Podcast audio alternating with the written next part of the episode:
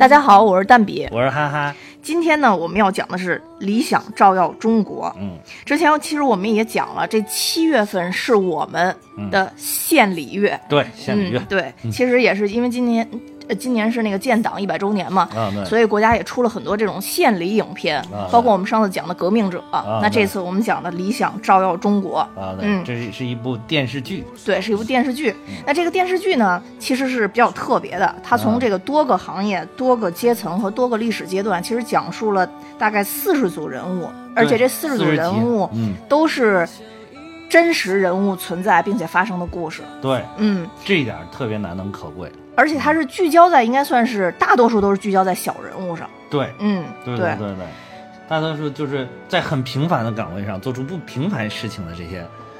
普通人，对就是他是通过这一个一个人的这个怎么说呢？对于自己理想的追求来展现这个什么叫理想照耀了中国。嗯，其实这个跟那个《觉醒年代》这都是配套的啊，大家可以看看，就是这两部电视剧开头的时候都是一样的开头。啊，对，嗯好像都是什么，呃，建党一百周年献礼什么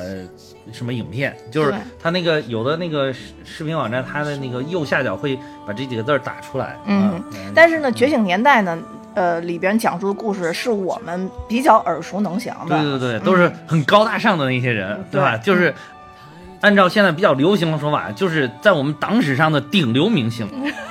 对吧？陈独秀、李大钊，对吧？那个包括就是当时他们身边的这些人，虽然后来不是我们党，但也都是顶流明星，就是什么什么胡适啊，对吧？蔡元培啊，什么这些，嗯，对吧？嗯对。但是这个部电视剧里边演的全都不是这种我们平常特别耳熟能详的人物。嗯但是你要是一集一集的看下去，能发现里边很多人做出的这些不平凡的，在平凡的岗位上做出的并不平凡的事迹呢，也非常的感人，嗯，对，啊，也非常的伟大，啊，用习总的。借用习总的一个词儿呢，就是说他们这些演的，就是在平凡岗位上的追梦人。对，没错，真的是做出了不平凡的事儿。其实就是像这些无名英雄嘛，可以说，嗯甚至有一些历史上都真的没有记录下他的名字，对但是他们也为我们中华的复兴做出了极大的贡献。啊，对，所以我觉得特别有意义的就是，呃，有《觉醒年代》这样的影片，对也有《理想照耀中国》这样的电视剧。那就像我们上一次说的，嗯就就像习习习总书记说的，不忘初心嘛。那嗯在这个过程中，其实不管是所谓的顶流明星，嗯还是我们普通人发生的故事做出的贡献嗯，都没有被忘记。而且我突然想到一点，就是说，其实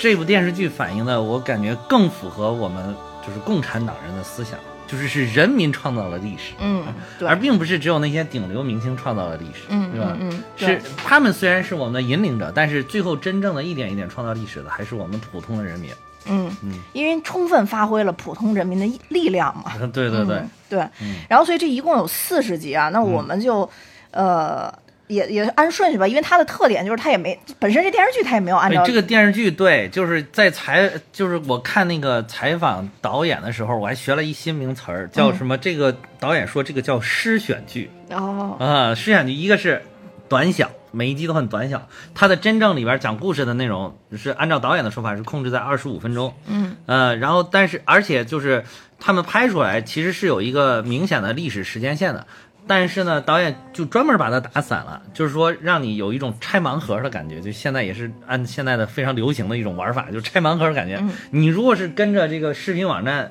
天天追更的话，你是不知道下一集到底要演哪个年代的。嗯然后都很惊，也你也不知道下一集要是哪个明星，所以我看一开始就是一堆弹幕什么王一博王一博要看王一博啊，颖宝颖宝要看赵丽颖，对吧？但是你都不知道他在哪一集出现，对啊，你一开始你都要跟着追，是吧？嗯，这个这个也挺有意思的啊。对，哎对，你说到这儿，我想其实就是。嗯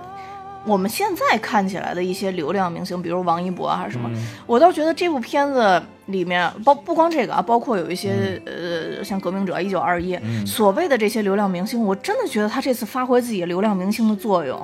真的让好的。对，真的让好多追星的这种可能小朋友吧，因为自己的明星而了了解到国家这段历史。其实我觉得也挺好的，我觉得就是现在我那天还还也学了个新名词儿，叫什么“流量明星 PTSD”，就是被流量明星迫害忘 就是迫害症什么那个什么对吧？就是主要是迫害什么应激症、应激反应症对吧？就是一有明流量明星出来就受不了，就不想看对吧？但其实我觉得大家不用太有成见，就是我们不管干什么事儿不要太有成见。我其实对于原来那些就是流量明星演的那些很很很次的剧。就是确实也是看不下去的，嗯呃，但是我发现就是，也不是说，但我看了这部这个电视剧了之后，我就觉得这些明星他不是演不好的，我觉得很有可能那些那些电视剧是被资本的力量裹挟了，他就让你这个明星就是发挥你流量的作用而已，就是吸引眼球，就是吸引流量，就是变现，就这么简单。剧情不重要，帅就够了。对，帅就是就是人家就是爱看，就是。大家怎么，你的粉丝怎么爱看我就怎么拍，就是你他们怎么想看就怎么拍，就是对于剧情怎么样，就是剧情拍成什么样，你的铁粉一定能看，就一定愿意看。所以我觉得他好像是这个。但是这一部里边，我发现很多的流量明星也是，首先这部电视剧总体来讲力求素颜，嗯，对吧？就是他是很淡的妆，不是那种。我我那天看完还说呢，我说我发现这个流量明星们一旦不把脸。涂的煞白煞白的，一旦不是那个美颜效果开的，就是脸上一点瑕疵没有的那种感觉，哎，怎么就发现他们的演技就上去了呢？对吧？就是说我，所以我觉得这个可能跟导演跟就是。大家就是创作这部电视剧总体的思路，它是有关系的。嗯，他力求是一种什么样的效果？比如说接近历史的真实，这个也是导演说的，就是他希望能够从一些细节上去体现历史的真实。一会儿我要讲一集跟我们郑州相关的那一集里面细节满满。哦，啊，那一集里面细节就是如果是郑州人民，他肯定就是能能能感觉到这个历史的这种细节从这个电视剧里面散发出来。嗯，然后所以说挺好。因为你说到这个细节，这个，因为其实我也看了一些那个，就导演对于这这部拍摄整个过程的一个描述嘛，因为。因为这片子很长，涉及到很多人物，所以他是有一个总导演，就是傅东玉导演。对对对。然后剩下的每一个小单元都有自己的导演嘛。对对。然后他一共是集结了呃十几位导演。嗯嗯。他当时一共是四十六个故事，后来刨掉了六个故事，还剩四十个故事。那总导演对大家的要求就是，你拍的那一集，你得先能感动自己。啊。嗯，所以我觉得可能有这个前提下，也对每一个导演对这自己拍的这个单元投入更多的精力，投入更多的感情，有了一个要求。是，嗯，对，所以我觉得这才铸就了这部影片很多的细节都能做到很感人，而且这部影片我觉得最大的感感触点啊，刚才我们俩录之前还在讨论这点，又不谋而合，就是这部片子的每一集的结尾都展示了这一集相关的人物事件的真实的情况。对，经常到最后一个镜头，突然就切换到那个真人就出现了。嗯嗯嗯，哇，你当时一下就觉得哦感人，就是顿时觉得这个。落地了，对，就这个脚落地了那种感觉，嗯嗯，然后就会发发觉，哦，原来这么感人的故事，真真切切就发发生在自己身边，尤其是一些很现代的故事，对对，嗯，那咱们就从第一集开始说说。第一集我觉得看过，可能大家都会记得吧？呃，去是我们讲述这个陈望道翻译《共产党宣言》是吧？啊，尤其是他那个很经典的梗，就是什么理想的味道真甜是吧？这个这个，所以说这个故事。很，只要涉及到咱们党史的这个这一段的时期的建党之前这段时期，好像都会提到这个故事。呃，这个我最近看的一个《觉醒年代》里边讲了这段故事，然后电影《一九二一》里边讲了这段故事，还有就是《理想照耀中国》专门拿了一一小集来讲这一个故事。嗯，啊，就是这个故事确实也充满了这个革命的浪漫主义色彩。嗯，就是当时是要简单介绍一下陈王道这这个老先生，这个这个这个。简单介绍一下他，简单介绍一下，就是他是这个咱们国家早期的非常有名的学者，还有教育家，然后也是这个他是最早是留日，早期的时候赴赴日学习，学习文学、哲学、法法律这些学科，然后后来回回国，在五四运动爆发之后呢，就回国参与了咱们这个新文化运动，然后后来就成为了咱们共产党早期的创始人之一，其实是他也是在早期建党的这个。就筹办共产主义小组的时候，他当时是上海共产主义小组的一员，呃，也积极的为这个筹建中国共产党出了很多的这个力。其中，其中最大的一个贡献，做的很最大的一个贡献，就是翻译了第一版的中文版的《共产党宣言》。这个当时是陈独秀找到他说让他翻译的，因为他是从日本留学回来，然后他有很好的这个日语跟英语的基础，然后他好像是拿了几个版本，主要是用的是日语的版本，但是好像还有英文的版本做参考。然后就是力求能够几个版本对照翻译的更准确。他当时回到他自己的这个老家，这个电电视剧里边都演了，大家可以去看。就回到自己的老家，但是有一点很有意思，因为他那个味道真甜。他不是拿那个粽子蘸的那个，本来是应该蘸糖的，蘸着蘸着就蘸成自己写翻译用的那个墨汁了嘛。但吃进去啊，他妈妈问他说：“这个怎怎么样？今天粽粽子好吃吗？甜不甜？”他说：“哎呀，真甜，真甜。”然后就是，即便吃了墨汁也觉得很甜。然后他就说这个真主要是真理的味道太甜了。但是我觉得很奇怪，他好像是过年的时候回回去翻译的。对，我记得好像有有放花还是？是过年的时候，就是冬天的时候。那会儿为什么要吃粽子？粽子一年四季都吃是吧？然后我我我我感觉现在粽子好像是一个就是季节性的食物啊，真的就是端午的时候在吃，平常吃的不多啊。那。可能就当时可能是喜欢吃，所以他妈给他做了，是吧？嗯，我这个关注点，关注点有点特别。哦，但是我还是看到了一个，还有其他的版本啊，说他是二零年四月下旬开始翻译。啊，就是，哎，不对，是从一九一九年底到二零年四月下旬，就是他是在这一个过程当中进行翻译。可能这个故事发生在就是四月下旬，是不是快要端午的时候？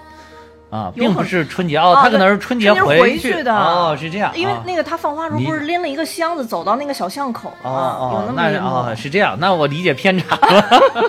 因为这个剧拍的明显是冬天啊，这个剧展示的明显多，理解偏差了。哦，但是它里边好好像没有展示那么明显没有那对，没，因为它这个时间很短小吧，可能这我理解偏差。嗯，就是我也革命浪漫主义剧。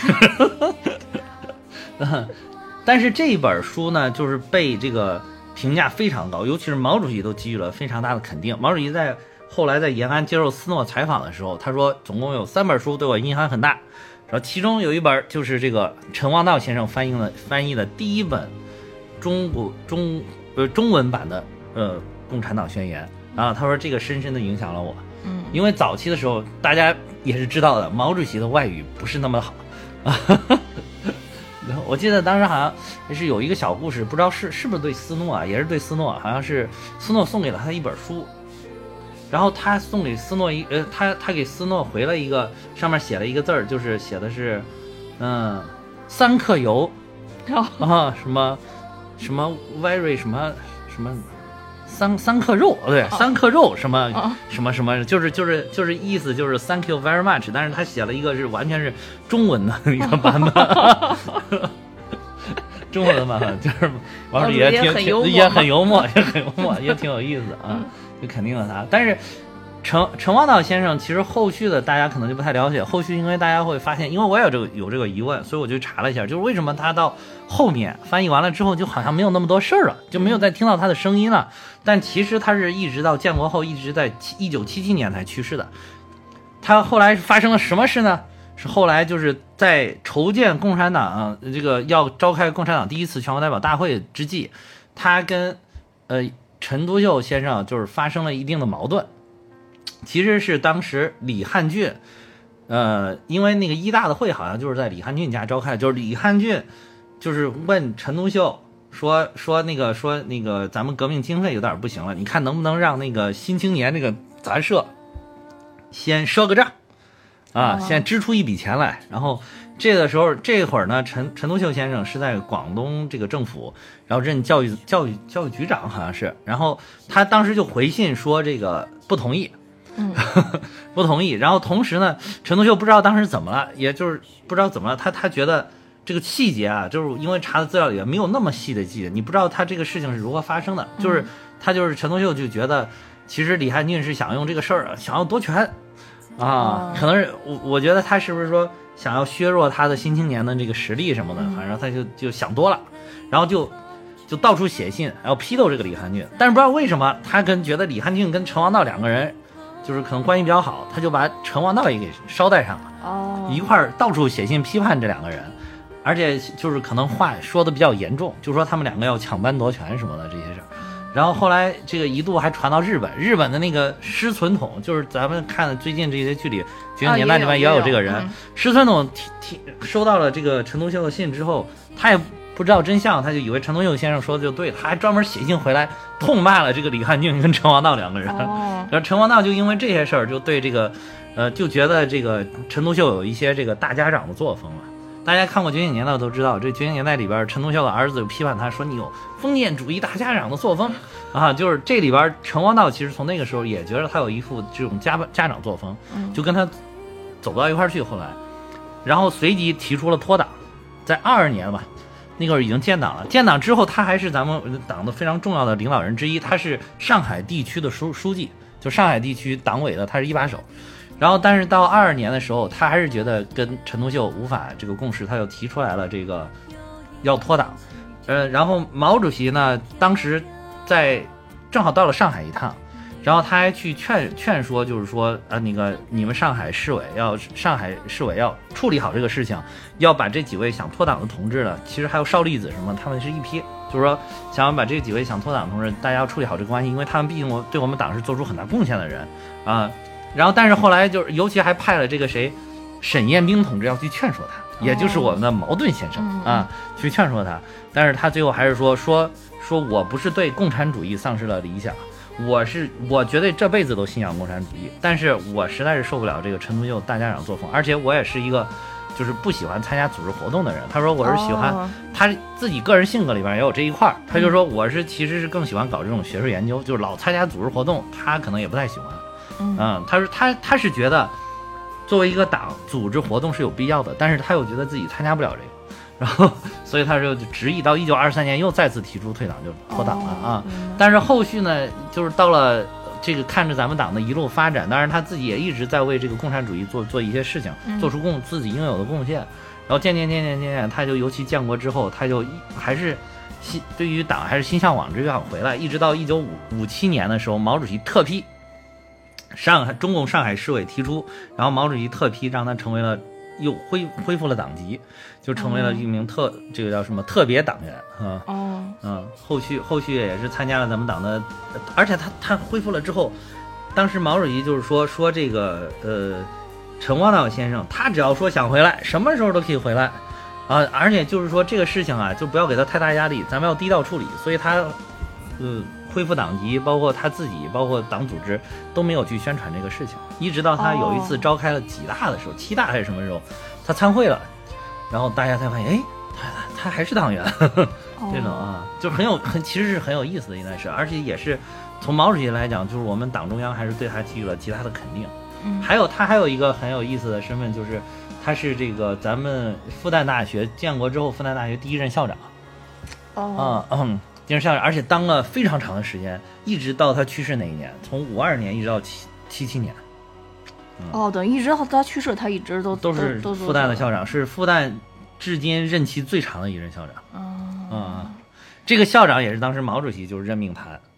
当复旦大学校长，因为他是非常著名的这个。教育家、哲学家，嗯，很很厉害的一个。其实，在这个片子里也也有表现嘛，就是他一心去向往去做学问这一点，是在这里其实也有一些体现。对对对，嗯对。他就一辈子说这个人性格都非常温和，其实是一辈子性格都很温和，一辈子就是搞研究做学问啊。嗯，其实他做了一个很符合他想要去做的一个事情。嗯，所以这是一个比较完整的陈王道先生的一个完整的人生啊。嗯，但但而且在。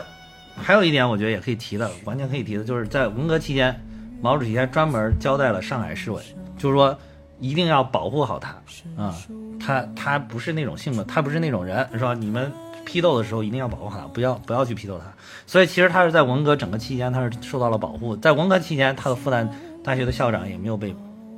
也没有被被被撤职撤掉啊，也也算是是真的对中国共产党起到了。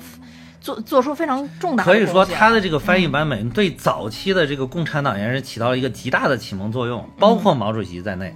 因为一开始这个《共产党宣言》刚过来的时候，有很多译版，就是呃不是没有完整的译版，只有序言是完整翻译了，其后面全都是片段翻译。然后大家好多，因为当时这些有文化的人经常是懂好几国语言，好多人看的是日文版，好多人看的法文版，还要放看德文版、英文版都有。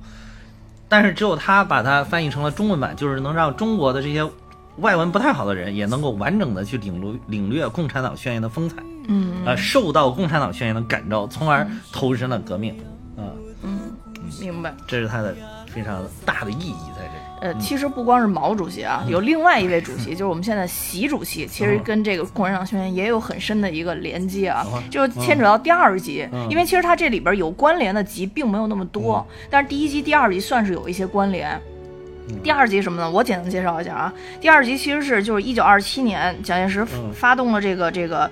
呃，四一二反革命政变之后，他这里边讲的就是张仁亚，当然他这里边名字全部是真实的啊，就张仁亚当时冒着生命危险交给他父亲，他父亲叫张觉谦，给了他一个包裹让他保护，嗯。他父亲就一直把这个包裹保存下来，直到中华人民共和国成立，嗯。张觉谦才把这个包裹交给了共产党，且在这期间，其实他一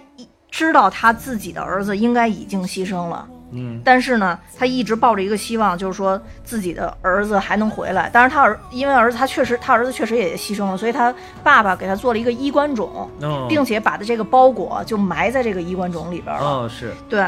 然后这这里边这个爸爸是林永健老师演的，演的也非常出彩啊。我觉得如果大家去看的话，这第二集真的演的非常出彩。嗯那刚刚说说跟习主席的这个联系呢，其实是二零一七年，嗯习主席在这个参观上海中共一大会议的时候，会址的时候啊，嗯他就是曾经仔细端详过一本《共产党宣言》。啊那这本《共产党宣言》是中国现存最早的这个中文译本之一，就刚才跟咱们这第一集就产生联系了啊。嗯那这个这一本儿，就是习总书记拿在手里这一本儿，嗯就是当年埋在衣冠冢里的这本儿《共产党宣言》。哦是吗？对，是这样的。哇塞，这个真的是所以习总书记当时就觉得说，这本《共产党宣言》极其的珍贵哦啊。当时跟这本《共产党宣言》一同就保留下来，还有一本儿啊，嗯是这个这个在北京中央呃档案馆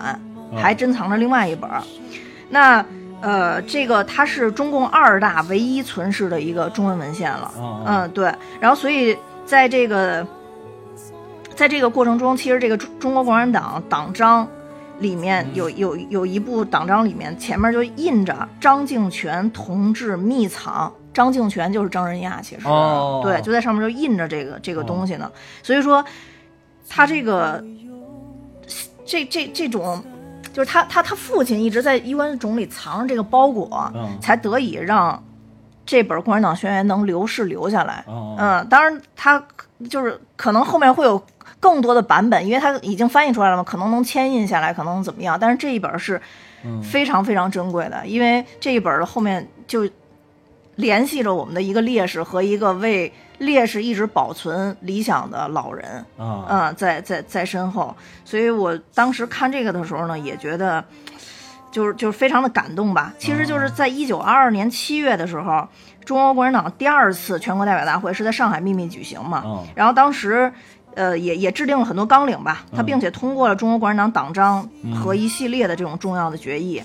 在会就是会完成之后，党中央就印了一批小小册子，把这党章啊、决议啊什么都印在这些小小册子上了，发给当时的党员。啊当时全国一共是一百九十五名中共党员，这个张仁亚是其中之一，所以他也拿到了一本儿。哦嗯，对，这个是这个第二集里面，嗯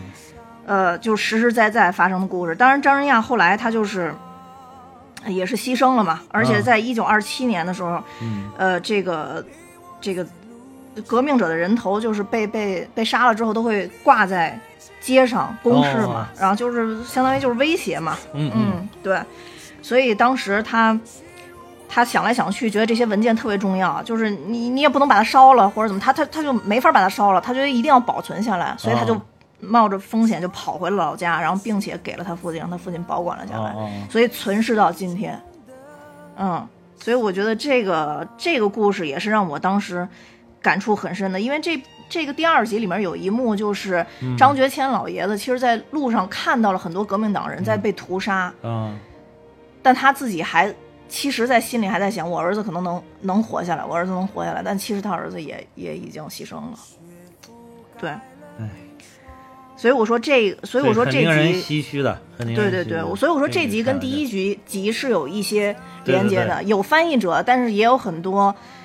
共产党人需要把这些翻译文献对，呃保护起来，并且传下去。是。呃，所以每一个人都是有贡献在这里边的。是。呃，如果要是没人说起这个张仁亚，可能我们并不知道，我们可能知道陈望道，但是我们并不知道张仁亚，并不知道张觉谦。对，真的是嗯。真的是，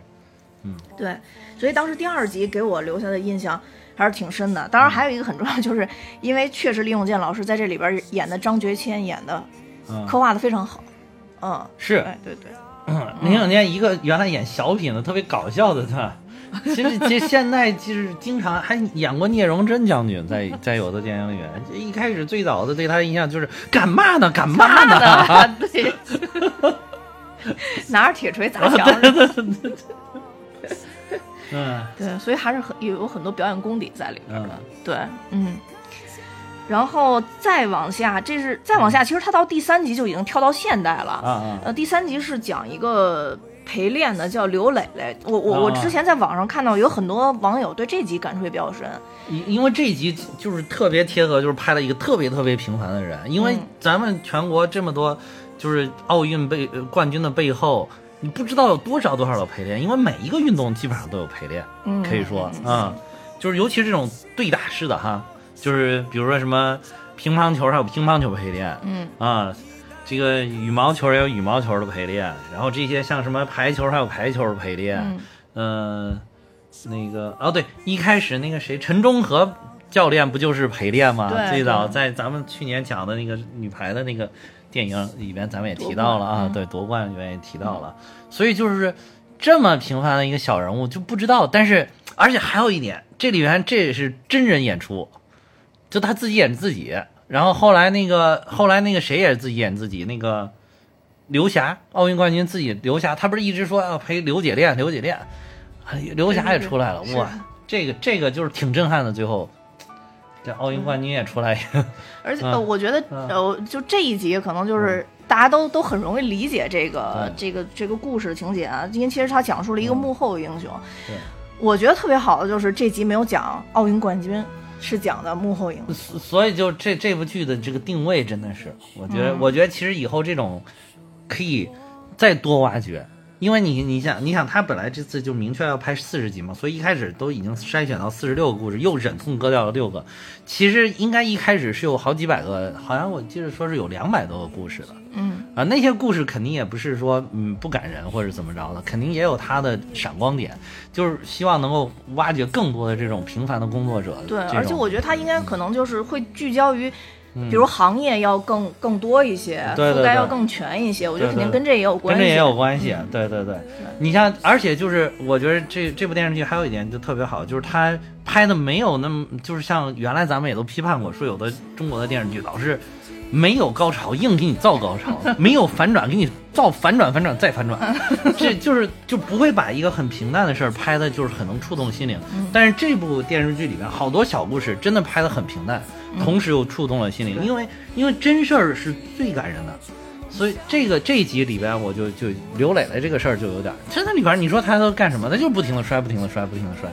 几乎没有拍什么。他你想反转都没法反转，你想反转，因为他真人真事儿，你没法反转说这个刘磊磊去参加了奥运会，最后最后夺得了冠军，对吧？没法这么反转，最后就是默默的退役了。他嗯作作为一个陪练，他也退役了。然后，但是最后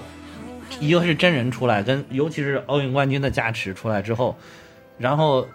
包括最后的那个数据一出来，说他是被摔了多少一百多万次是吧？二百八十四万次，二百八十四万次，对，对，这数据一出来震撼人心了，就有陪伴了二十多位奥运冠军。对嗯，对，所以我觉得嗯这个也是挺挺，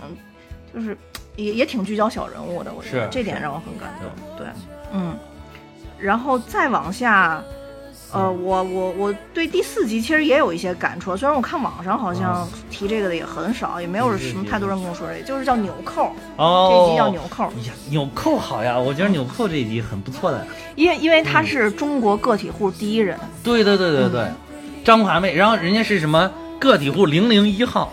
对对对，这个太牛了，而且发生在温州，这次温州啊温州皮革厂没有倒闭的感觉。而且我觉得他这一张他这一张这个这个这个叫什么营营业执照，我就是说明那市值抵得上，那个价值抵得上他整个公司的价值。对对对对对，这个太厉害了，这个嗯啊，这多少年过去，这就是文物啊！对，关键是文物摆在他们家，摆在他们公司墙上，太牛，真太牛！嗯，这个我就想想想说一个吧，就是因为当时有一个特殊名词，就叫投机倒把嘛。对，然后所以他们这些无证的商贩其实是要被严格执行的，就是相当于要被抓起来的。对因为在这里边发生了一件事儿，就是一个卖虾的一个女子被说白了就是超摊了，抄摊了之后。哦她就自杀了，所以这个对上层的触动是非常非常大的，哦然后决定慢慢把这个经商这件事儿放开。所以如果没有当时的这个第第一张个体户经营证，也没有后边的这个这么自由的经济的一个发展吧，我觉得啊，所以这在这一点上，就是从经济贡献上，这点是很大的。我觉得以前呃，尤其是这种命题式的作文的这种这种电视剧，好像哦很少去讲特别商业的方面的这种贡哦献。是，对，但是所以我觉得个这个毕竟是改革开放的那个标志嘛，对也是改啊革开放的标志，确实也是有重大的这个历史意义。其实对，所以嗯所以这节我觉得也是有有，而且最后也是张惠妹自己出来还介绍她这个公司，对对对对对，因为里边有，而且四十集有很多人已经不在了嘛。对对对，啊这这都是在的一定要现在的都是是都是还对，好像还在的基本上都出来了。嗯啊，对这个张华妹她就是当时是她就是卖小纽扣嘛，嗯其实就在他们街道里边挎个篮子就卖那个小纽扣，嗯然后等于她一直到现在还是做这个纽扣，做扣子，就做这个叫什么服装加服装加工的，它是周边的这种支持的这种东西啊，她不自己不直接做服装，就是做点这种扣子啊什么了这些东西，甚至配饰的一种东西啊。嗯，人家也是精准定位，而且就是长期坚持对，啊，而且他也是精精专他自己的这个专业。中国啊第一批万元户啊那万元户当时啊很厉害了对，嗯而且当时就是让我一下想起来周华健老师，因为周华健老师自己说他拿了当时台湾零零一号的这个叫街头艺人的证。啊是吗？对，周华健老师也是厉害啊、他说他是你，因为那个日台湾的这个，他是在一次《中国好声音》里边讲，还是《中国好歌》哦中国好歌曲》里边讲的。他说那个，因为台湾你要想上街头去那种天桥底下卖艺什么唱歌、街边唱歌，你是都要去办证领证。他是第一个，他竟然写着零零一号啊，嗯。就是凡是你只要做到第一个，我觉得都挺牛的。其实，嗯啊，那这这个正好你说到嗯。周华健是一个音乐人，啊。那这个第五集其实也跟音乐相 关，对，因为第五集其实刚刚咱俩都说印象比较深，对对对对对。嗯，嗯，对，第五集是王鑫老师。啊对，嗯，对，我还啊。查了一下啊，这这这个字儿在这儿确实念鑫啊，因为咱们咱们因为这是个多音字，对多音字，对就是对对，就是谁的名字里面出现多音字，确实很令人困扰，真的是。特意查一下，对嗯王鑫老师，嗯嗯我还认识的人，他那个姓里边有多音字，嗯，你也不知道他到底姓一个就是那个谭金字边一个谭那个，你也不知道他姓谭，他一个姓谭还是姓禅，两个字哦。两个音，一个叫谭，一个叫禅。嗯，我说你你们家人怎么就能确定这个字儿读禅不读谭呢？他说祖上传下来就读这个字儿，就读这个音儿，就就就读这个音儿。嗯，呃王鑫老师是一九一八年出生，然后二零零七年去世的。哦，嗯是对对这部片子给我印象比较深的就是当时这王鑫老师躺在病床上，哦看到呃零八年征集那个奥运会开幕式的歌曲，啊他特别激动，啊对，然后特别想写一首，但是其实他可能身体已经不行了啊对，，身体已经不允许了。嗯，但这个故事呢，因为郭晓东老师嗯演、演一扮扮演了王鑫，嗯，我觉得整个演技确实有点用力过猛，不知道是这个这我觉得个导演是，我觉得是导演的问题。他不嗯光是这个演演的用力过猛，就是整部片子都太戏剧化了太煽情了，有点对啊，就是嗯，整体是有点想太烘托气氛了啊。所以这个略有点挑戏，但是这个歌曲我们要特别提一下，大家一定都知道，就是《歌唱祖国》。啊，对对嗯，对。如果你听这个名字都还不知道的话，给你唱两句一定知道。刚说呢快唱五星红旗迎风飘扬，对吧？嗯，对都知道，一听这个都知道。嗯这歌确实什么时候听什么时候激动，对对对。太有力量了。这个歌曲，而这首歌是王鑫老师在一九五零年国庆前夕把这首歌给写出来的嗯，也是他去天安门广场的时候看到了五星红旗，对，然后一下这个革命感情就涌现出来，觉得中国人民实在太不容易了，是。然后就谱写了这首歌。但是当时还没有这个灵感，还没有乍现，就到到回去的火车上，灵感突然乍现，就是他确实看着旁边那个田野，所以他就里边词儿就有什么呃。有有什么哎有有那个什么什么田野，反正我记得提到了田野啊，我记词儿不是很在行，但是我可能唱才能唱出来。你你不是音乐人吗？反正就是对的，什么跨过高山，跨过平原，嗯。哦哦，就是还真是，那可能他就看到了这些东西啊，嗯就是回回去回程的车上看到这些东西，然后他就把它给写了下来。嗯嗯，对，跨过高山，跨过平原，嗯，跨跨过奔腾的黄河长江，那这这两句肯定是就属于比兴手法，对吧？嗯就是联想到的，嗯对。嗯，所以这个这个大概就是第五集，其实讲了王鑫老师在创作这首歌的对相关的一个故事和一个过程吧。嗯，对。然后再往下，我想想，给我触动比较深的，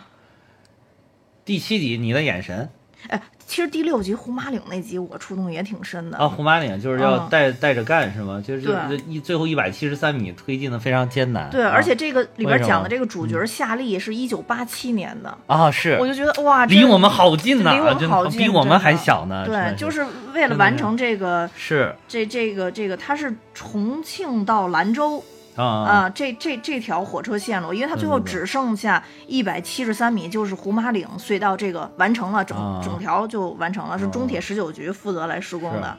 然后他们想了很多很多办法，因为当地这个土质就比较稀，说白了就是和稀泥，很容易和稀泥。稀松是吧？对，然后就没有办法把它整体的整好，让火车能通车。在中间发生了塌方啊、冒水啊，很多很多事件。哦到最后终于就成功了啊！哦两呃就经过了大概呃这个这个这个半啊不是他们应该是半年的时间才挖了两米多。哦呃，当时就说全线，为什么他们特别着急？说全线贯通，都等着他都等着他们。啊对，然后所以他们就压力也特别大。然后这个啊夏利又特别年轻，啊呃，在这儿又又相当于是这个段儿的干部要把这个事儿完成，所以当时我哦看完了以后特别激动。我觉得中国这个发展就是一代接着一代，一代接着一代，有传承的感觉。对有传承对我也是，就是这里边我看了好多很好几个，就是这种现代的小故事，反倒我感觉可能更触动心灵，因为他们离我们很近。你又觉得他们都能这么干，我们为什么在自己的岗位上就不行了？对，吧就就感觉自己太混了这个日子。虽然虽然我平时觉得我自己挺努力的，但是遇到这种感觉革命大义的事情，我就感觉自己还是太混了。就是有的时候你会感，就看完了之后，我的感觉就是，就是你积极努力的过也是一天，嗯你忽悠着混着过着一也是一天，对你你扒拉着手机，然后在里边当当当跟人家闲扯片也是一天。对就是你到底你要过哪样的一天，对吧？嗯你今天说我，哎呀，我今天太累了，想想休息休息。但是如果你明天也这样，后天也这样，你这一年都这样的话，那你这个一年可能都没有什么意义。嗯可可能浪费生命就是你生命最大的意义啊对对对对但这个这个也无所谓啊，这个我觉得都是每个人。就反正每个人个人的选择吧。对，嗯，然后我再讲一下，当时我为什么那个看胡马岭这段特别激动，是因为正好我在看这部集之前刷到了一个视频，不是这集之前，就是再重新看这集，这集我看过两哦遍，就是呃郑州高铁枢纽一次普通会车，它叫中国高铁版贪吃蛇，啊，是我在抖音上有一个账号叫直播河南，啊然后我看到这个视频，看到以后还是我们家乡的事儿特别特别激动啊！啊正好给你看一眼，它就是真实会车，不是为表演。啊然后我就当时觉得特别特别触动，太牛了！中国这个高铁，哦，因为它是枢纽，就一因为次会车。河南是大枢纽嘛。嗯对啊，嗯。然后所以我当时看到这个以后就非常的激动，啊然后就觉得其实像这种事情，因为在国外的很多电视节目里边经常会说嘛，中国的钢铁奇迹呀、啊。什么什么这个这个啊这个呃高铁奇迹呀、对总之就是各种奇迹吧。那但是这种奇迹的背后，就是这种普通人，千千万万的普通人在后面的努力，才造就了这些奇迹。那是嗯，对，所以看完了以后才会非常感动。啊嗯，对，嗯，所以就胡马岭这集就就就就这样过了吧。我觉得，我觉得，但是我当时就看完了以后很激动。对，对对。啊，你的眼神，他讲的是那个，就下面那一集，你的眼神讲的就是保护这个滇金丝猴是吧？嗯啊，这个人这个跟后面有好几个，就是反正就是我觉得讲这个咱们西部的那个自然的那里面的事儿，就是包括还有少数民族地区的这里边的几个故事，都挺都挺感人的。嗯，这个还有那个玉麦的那个玉，麦家是玉麦，国是中国对，啊，都非常的感人。其实包括赵丽颖那个故事，也都是西部的这个地区的事情。嗯啊，你你看这几集，我一个特别大的感啊，还有还有一个特别感人的，我我要讲的就是吴登云吴登云医生的一个故事，嗯就是他在那边坚守，包括他女儿中途去世了，那个去护送医生，他说他从他大学毕业一到现在，等于说坚守了差不多有六十年的时间，嗯。在这个新疆的乌恰啊这个地方，嗯、就是一直坚守，在为这个少数民族的老百姓，为他们这个医治，因为他们那那里的这个呃医疗条件是非常差的，所以说这个等于说吴登云在毕业了之后，是一九六三年，然后就去到这个地方工作。其实他中间呢，就是我看中间有有采访啊，就是说他中间其实一度也想回去，也想回到自己的家乡，因为他家是好像江苏的嘛，嗯啊，江苏江苏高邮，高邮是江苏的是吧？嗯然后是是家是江苏，他因为你想那个江苏那个地方就是江南的那种水乡啊，山清水秀那种感觉，然后去了一个新疆的这个地方，他一度也有也有动摇。后来他看到这个少数民族的就就是维族的朋友这么需要他，然后他就实在是不忍心离开他们，然后就始终坚守。还有这里边演的几个故事全部都是真事儿，一个是。一个一个人，那个一个一个一个，这里边其中一个呃，一个青青年吧，他就说说这个吴医生当年可是救我命的，他说救你们家孩子肯定没问题，你放心吧。他说我当时可比你这个惨，他说我两岁的时候掉到小火盆里了，把这个重度烧伤，哦，然后吴医生当时从自己身上取皮给我，嗯他是他是要去取皮，但是他是从自己的身上。就是吴医生把自己的是左臂吧，好像是打了麻药，然后从自己身上取下了十三块皮，哦。啊，就是直到了这个，因为当时他让护士去取，护士没有一个人愿意取他的皮，就是也觉得你医生你还要做手术，取你的皮怎么办？然后他他他最后就是取皮，嗯。然后这个还有一个就是他的女儿，他的女儿其实到最后也是留在了当地工作，其实也是受到他的这个影响吧，留在当地工作，留在当地工作，在护送一位病患去这个好像是去这个乌鲁木齐，就是去大医院的时候，回程的途中，这个汽车发生了这个事故，发生了车祸，就是也牺牲在了这个呃新疆这个地方。啊、哦然后就是，呃，哦，对，他这地方好像还不是还不是维族，是柯尔克孜族，可能以柯尔克孜族为为主，啊，这个等于说他们一家人都把自己就是这个一生吧奉献给了这个咱们少数民族的地区。就是我看这些集的时候，你都会觉得，哎呀，这个有一种中华民族民族大团结、大融合的这种这种感动在里边。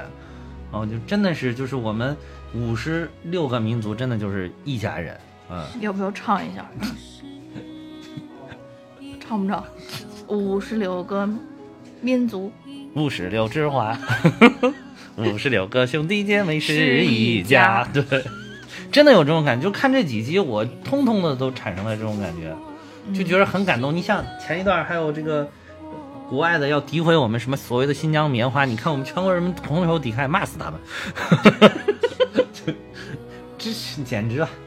对，嗯，就是你想通过你们这些，就是分裂我们这种民族团结的这个阴谋，是绝对不可能得逞的。对对对，我们的民族融合，我们中华民族的民族融合，是几千年的融合，嗯，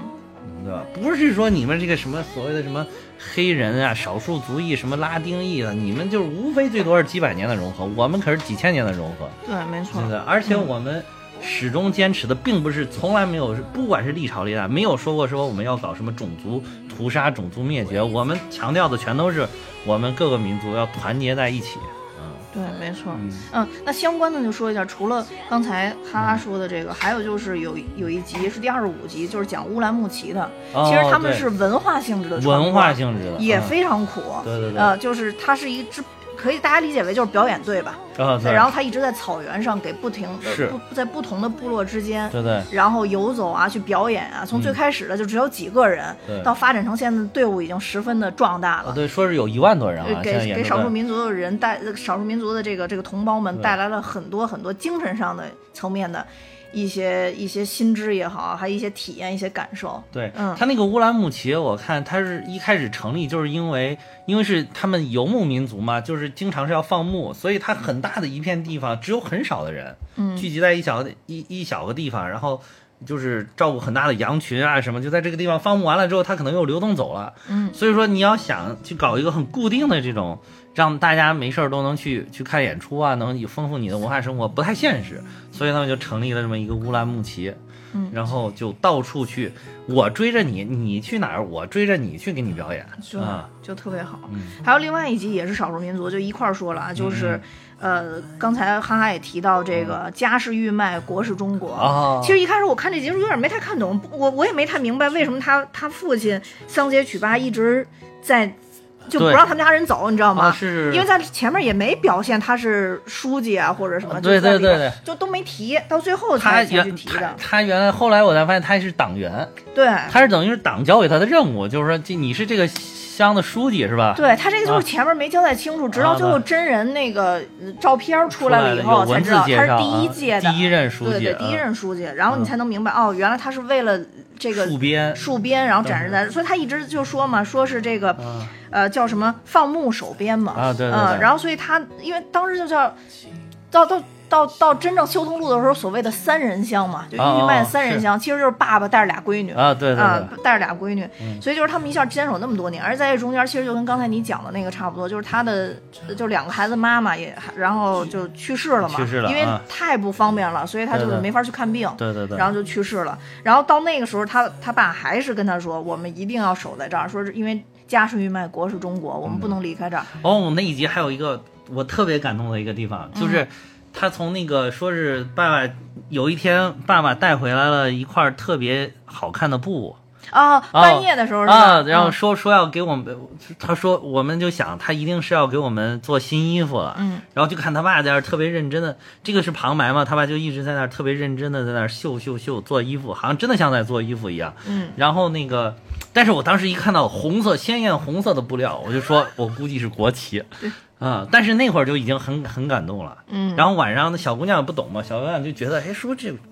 这衣服也没裤腿儿啊，怎么穿？这估计是裙子，对是啊这肯定是裙子裹起来。结果后来说，第二天说这才不是给你们穿的，是国旗，呃，对要立到这个边疆那一块儿确实很感人。对，然后当时他爸爸就当后来他们把旗子给立起来了嘛，嗯然后他爸还跟他们说说这是中国的国旗，比我们的生命还重要。所以当时这两个小姑娘就记住了，就说守护好祖先留下来的这片牧场，守护好国旗，就是守守卫住国家。是所以这两个小姑娘后来还获得了这个全国三八红旗手嘛，是一个叫卓嘎，一个叫央宗。对对对，然后所以这几这几个都是咱们跟国家少数民族相戍关的边。真的是很难啊，自古以来戍边都是非常辛苦的一件事儿。对对，因为咱们国土太广袤了，太广了，对，而且就是东西的差异非常大。你想在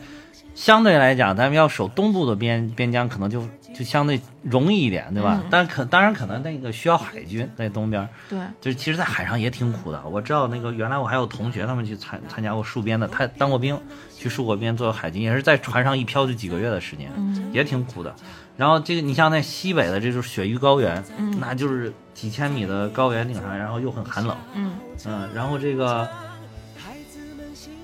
然后如果如哎这这是西南，还不是西北，西藏对吧？西南，然后在西北那边也是就差不多的这种恶劣的条件，可能西南更难一点，因为就是海拔更高一点嘛。嗯。反正就是全全国的这个边疆的地理环境差异极大，嗯嗯、就是自古以来守边都是一个非常艰辛的事情，所以还是很感人的。对，还有一个就是刚才说的这个赵丽颖呢，提了一句，呃，嗯赵丽颖也是少数民族其实她这也是少数民族创业的。还有她这个特别让我感动，就是回乡创业种甘蔗是吧？啊，对，就是回乡创业，带领，就是等于他自己学成了之后，他又回乡带领他家乡的人民去致富，这个是我觉得挺挺感人的，挺嗯，感人。哎，那而且他等于说也是一个创业故事，按说这个应该能够打中你啊。呃，但是但是也是因为赵丽赵丽颖打不中 你对，有点挑戏，对多好看！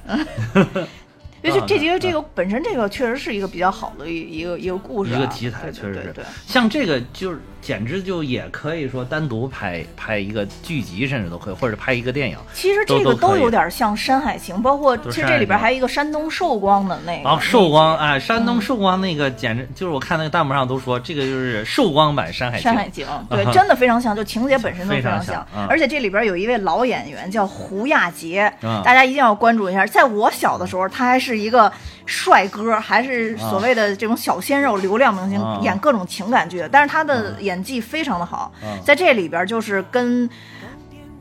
哎，刚才那演员叫什么来着？杜淳呃，对，杜淳，然后搭班一块儿演的。啊，对对对一个是一个杜淳演的是书书记，杜淳演的寿光县的县委书记。嗯，然后你说的这个胡亚杰演的是他们县长。对，其实我觉得这个这两位同志演出来的这个就是革命的友情也特别的感人。嗯，就是这个县长其实是对他去搞这些事儿一开始并不是特别支持的，嗯，但是毕竟是老兄弟，然后他就说说这行，你找那我就先陪你干两年，对，就就是不管怎么样，对，有事儿咱们兄弟一起担了。虽然我我同不同意你咱另说，但是你只要做了这个决定了，我无条件支持对，你，我就无条件支持你啊。对。结果就我，所以我觉得这个是一个非常好的搭档，也非常的重要。人家两个人搭班子，就真把这事儿做成了，而且而且我觉得这里边有一段也演的特嗯别好，就是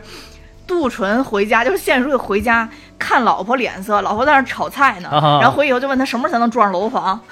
然后就哭的不行了。然后这会儿特别写实的是，县长这会儿正好进来说、啊哎我们在一块儿喝点酒，然后他媳妇儿边边抹着眼泪说行，那我给你炒个花生米。对对对哎，这个也是我觉得现在拍这些主旋律影片特别好的一点，就是力求生活化，对对就是把这个人就是一个普通人，生活就是普通的生活，但是干出来的事儿是不平凡的事儿，不是普通的事儿。对，但是其他这些小细节都是这个你说的这个情节，就是可以再跟大家简单就没有看过的说一下，就是说这个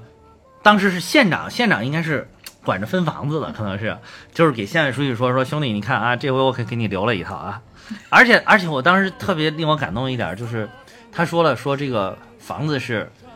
厕所可是自动冲水的厕所啊下水道的通通水的通下水道的这种，你可不用以后可不用再去旱厕了。啊。啊，就是而且全程就是从头到尾说起来这套房子就这个是个亮点。就是就是当时为什么特别感动，就是你想哇，当年的那个艰苦的条件，就是能够有一套这个其实也不大，说才六十多60平，呃，对啊，六十多平有一套这个六十多平的两居室的，然后能够冲水的，有冲水厕所的这个房子就已经特别幸福了。嗯，哎呀，我就感觉哎呀，当年的那一辈人都是在这种条件下一一一下一下的干出来的，真的嗯就就是很感人，很有感召力。嗯，啊，最后其实他媳妇儿对他不满，就是因为他把这套房子给了他请来的这个技术员了。对，嗯，其实其实那个《山海情》也是这样，就是技术员是最大的，在这里边、没有技术员你啥都干那不成。是那是就是《嗯，山海情》里边就是那个博士嘛，对就福建来的支援的博士。对，这个里边就是这个技术员，技术员是等于是在东北成功的培植了这个蔬菜大棚了之后，从东北请来技术员，但是这个技术员呢，跟当地的说服不了当地的这个老百姓，嗯然后后来这个技术员还有点意见，就说啊，果然就是穷山恶水出刁民，对是吧？这句话说的其实挺损的，嗯然后就被这个村民给揍了。就被村民给揍了，揍了之后，技术员就说不行，这地方太野蛮了，嗯，对吧？我们东北人来都驾驭不了，这个地方受不了，对吧？然后走了走了，然后结果为了挽留他，然后那个后来那个就等于是个县委书记就说把分给自己的这个住房就分配给了他，嗯。嗯，而且这这个就是在寿光拍的，在寿光开机的，这个原型是就叫王伯祥。对对对，然后他上任以后，他其实就是想做这个全县境内的这种冬暖式的大棚种蔬菜，因为呃其实就乡里边的人都不相信说。冬天还能还能种种出蔬菜来，蔬菜啊对，对。所以呢，他就一直在说，你看这东北那么冷，都能把这蔬菜种出来，对吧？对。然后就是，其实相当于也是一种创新了，就是想创新做这个事情。对，但还有他，我觉得很关键的一点，还有就是他同时想到了，我把蔬菜种出来，种出来之后，我还有销售的地方，对，所以我一方面是我要扩建这个蔬菜销售市场，然后同时呢要配合着修路，嗯，就这几这几个我要同时上，对，但是你同时上的时候，它的阻力就更大。对，到最后还是得啊共产党员带头儿。啊，对啊，对，最后其实那个大潘演的潘斌龙演的也特别好，他演的是乡里边的书记，是最基层的，就是直接跟老百姓发生联系的那个。他有的时候也很无奈这是，最苦的。对，一边要哄着老百姓，一边一边呢要应付着上级领导，因为上级领导给派任务了，说这技术员你得照顾好，结果还没照顾好，就然后结果自连自己媳妇儿都跟着上，说哎我给你补补衣服，啊你别动啊，我就要让县委书记看看你们是怎么对待我的，把我衣服都给打扯了。对，没错，然。后对对，潘斌龙真是特别特别无奈对。然后他潘斌龙，而且潘斌龙就是那个长相特别像一个乡干部，而且就特别受委屈那种。特别受委屈的那种乡干部。嗯，没错。就是还说说说你真的不能走，你走我这乡乡委书就是乡书记就没了，你知道？然后后来后来确实是到到这种关键时刻，你为什么说这是党的县令里面？你就看关键时刻，你就说一拍板，谁是共产党员，给我站出来。嗯，那其他就是说我不是共产党员就走了呗，对那老百姓就走。那共产党员摊派对吧？那组织的命令，你就要服从。那个共产党员的其中一条组织原则就是要这个叫什么下级服从上级，对吧？那个地方服从中央。嗯嗯啊、这个当然，这个是在民主集中制的原则上，就是你做出了决策之后的这个嗯基础上，你是这样的。啊嗯嗯是这样的。所以所以这几集就正好联动着讲一下，因为题材比较接近。刚才这个这个福建这个赵丽颖讲的也太少了，嗯你 这这给琢磨太少。其实赵丽颖这一集挺感人的，就是到回乡，因为因为我就联想到，你看现在有多少大学生，你真正能够去回乡支援自己的建设，会会有萌生那种，就是我带着我的乡亲，我带着我的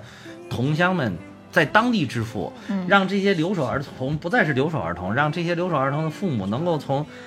出去打工回到自己的原原籍。其实你想，如果是在当地能够挣挣够足够的钱养家糊口的，甚至还过上不错的生活，谁愿意几千公里出去打个工啊？对对对，对吧？谁愿意啊？那这那不就是因为在当地挣不到钱吗？所以说，如果有更多的这样的能够带带领当地民众致富的这种书记，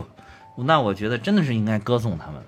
而且就是这个解决了还有一道问题，一个是留守老人，一个是留守儿童，这个是很严重的社会问题。现在，对，没错啊，对嗯，你只你只要有这个，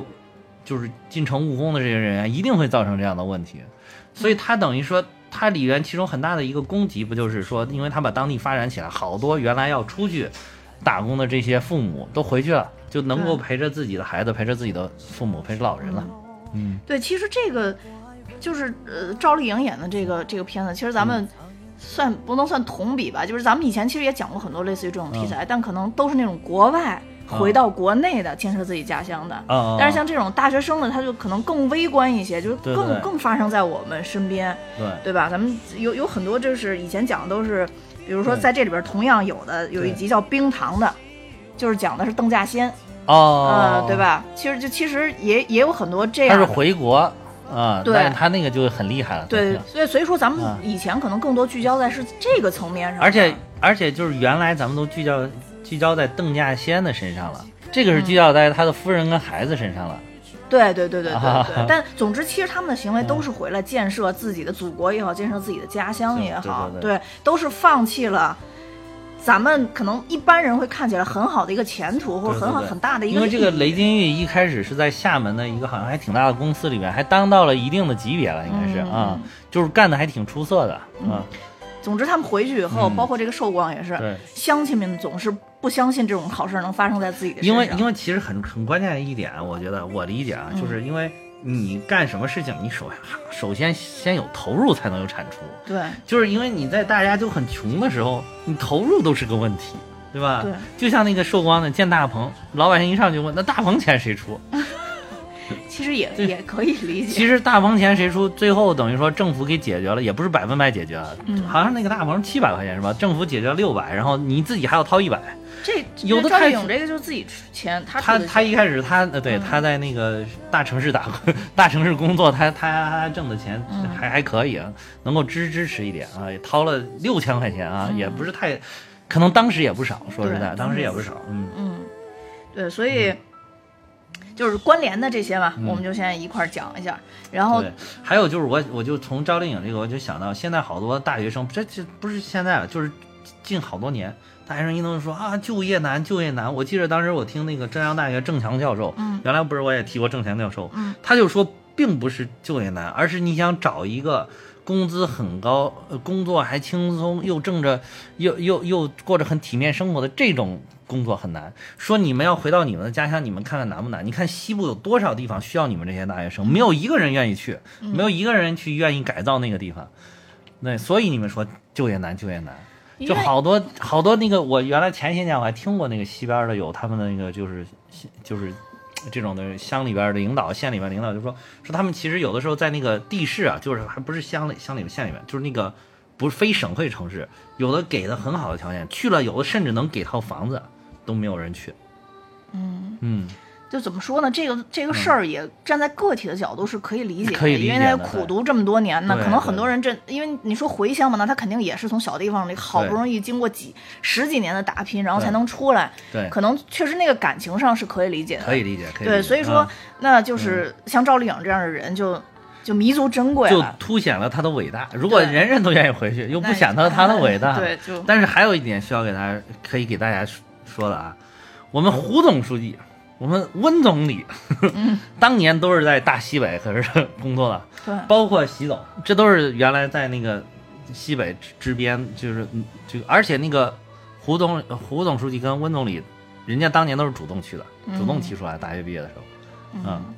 就是这个也挺厉害的，也不容易的，我看嗯新有这个选闻的时候。习总书记还说嘛，必须要落地基层嘛，对对对就是没到基层当然，当中去这看一看。这是个大问题，我觉得可可能从国家层面来讲，需要提高一下就是基层这些公务员的待遇，嗯嗯嗯，嗯，还有一些他们级别的问题，嗯，对对嗯，嗯。然后再往下，我们说一下这个雪雪国的篝火吧。这这个也是他的角度也不太一样。哦就以前我们谈这个红军长征的这件事儿，嗯聚焦的都是战斗部队。嗯，这个雪国的篝火讲的是炊事班的故事，炊事班的故事。炊事班的故事，对对对，就其实是一九三五年嗯红军部队翻越雪山的时候，这个嗯呃炊事班的这些人都牺牲在了雪山上。当然，它是一个部队啊，不嗯不是说不是说就所有炊事班的人嗯都牺牲了这个这个。其实他讲的是红三军团六师十七团哦一连的炊事班。嗯而且这里边让我特别感动的一点是，呃，首先就是这九个人，炊事班这九个人全部牺牲了，但是都没记下名字来，所以嗯这个这这一集里边名字是虚构的。哦，但是让让我特别感动的是，就整个红三团一连嗯作战部队，因为他们炊事班不算作战部队嘛，啊就作战部队的减员都是因为战斗，没有一个人是冻死饿死的。啊啊，但炊事班的人全部是是因此而长眠于雪山了。对对对对这点让我特别特别感动。而且从这个影片里边，其实也看出来了，炊事班的人身上都带着仅存的粮食，对但他们都是因为不舍得吃，不舍得吃，被饿死的。对对对，所以这点让我觉得特别特别的感动。对，这也是我我记住、这个。而且而且有老戏骨演王劲松是吧？嗯。嗯，对，大决战里边的蒋介石，这些老戏骨最近串戏都还有串的很那个。破冰行动里边的这个黑黑道老大，贩毒老大，嗯，对，因为《破冰行动》的总导演就是咱们这个片的呃总导演嘛、傅东玉是吧？对对对对，嗯，所以这一集我也印象比较深，但是就是。他其实没有具体的去讲说翻雪山，呃，这嗯个好多困难啊什么，就他他他特大背景没讲，他就聚焦在这几个小人物身上。对对对对最后这个呃这个这个好像这个老战士老战士，原来咱们是不是学过课文里边讲过他？我记得就是就是很我我我在很多地方看过这个，我记得好像是课文还是什么学过，就是他就是不停的从那个他为了点火，因为他们背那个柴火，因为在那个这个雪山顶上，因为有雪啊什么的，它就潮湿了之后它点不着，后来他就从自己的那棉衣里面抽那个棉花出来，嗯，然后点火做引子，然后把那个柴火点着，然后就他就越抽越多，越抽越多，其实自己最后就成了单一，然后、哦然后然后就最后就是等于是他坐在那儿的，看着大家吃饭的时候他就坐在那儿，后来大家部队要走的时候就去叫他，发现他已经不动了。这个我记得好像原来是不是课本上讲的？哦，对，这里边确实展示这好像是这个是个真实的故事。对然后然后还有就是还有一点，我觉得很为这个呃青松老师就是感动的一点，就说这个是实地实拍，真的是在雪山上拍的，哦，而且他当时真的穿的单衣，最后那个有一个镜头，那个风雪把他埋住，然后那个是他真的躺在雪地里，风雪真的一点一点把他埋住。他说渐渐感觉浑身，说用用王劲松老师的话讲，就是说冻得眼睛都疼，就是在那个雪山上冻得眼睛都疼。然后他就一点一点埋住，最后那个鼻孔里头进了血，都把那个呼吸都不能，他一直坚持把那镜头拍完出来。就是你能看到为什么王老师最近这些年一直被大家捧为这个戏骨戏神，就是因为人家有这种专业的精神在里边。哎，这些演员本身也也也是，嗯，他们的故事也是很感人的，嗯。然后再往下一集，这个嗯“劳工万岁”，“劳工万岁”这个是赵丽颖的原 CP，冯绍峰老师 演的。冯绍峰对，啊，这一集其实呃演的也不错啊，但是我我给我的留下印象其实并不是很深。啊对，对，但是我想介绍一下这一集的这个大概的故事啊。啊其实它就是施洋，这个主角是施洋，里边也用的原原本的名字，他其实是为劳工嗯。做辩护。啊，因为其实我们会发现，包括我们看觉醒年代也会发现，其实早期这些革命人家世都是非常非常好的。啊。呃，对他原来就是这施洋，就是以前穿西服，啊走洋人路线的，啊呃，做律师，但他后来因为给劳工去替劳工讲话、申诉，为中国发声，所以他后来全部穿中山装了。哦，嗯、对，这个施洋是一九一八八九年出生，但在一九二三年的时候就牺牲了。哦，嗯、对他其实。呃，一开始是在湖北警察学校，后来是在私立法政专门学校，其实都是比较好的这种学校里边去读法律相关的内容。对，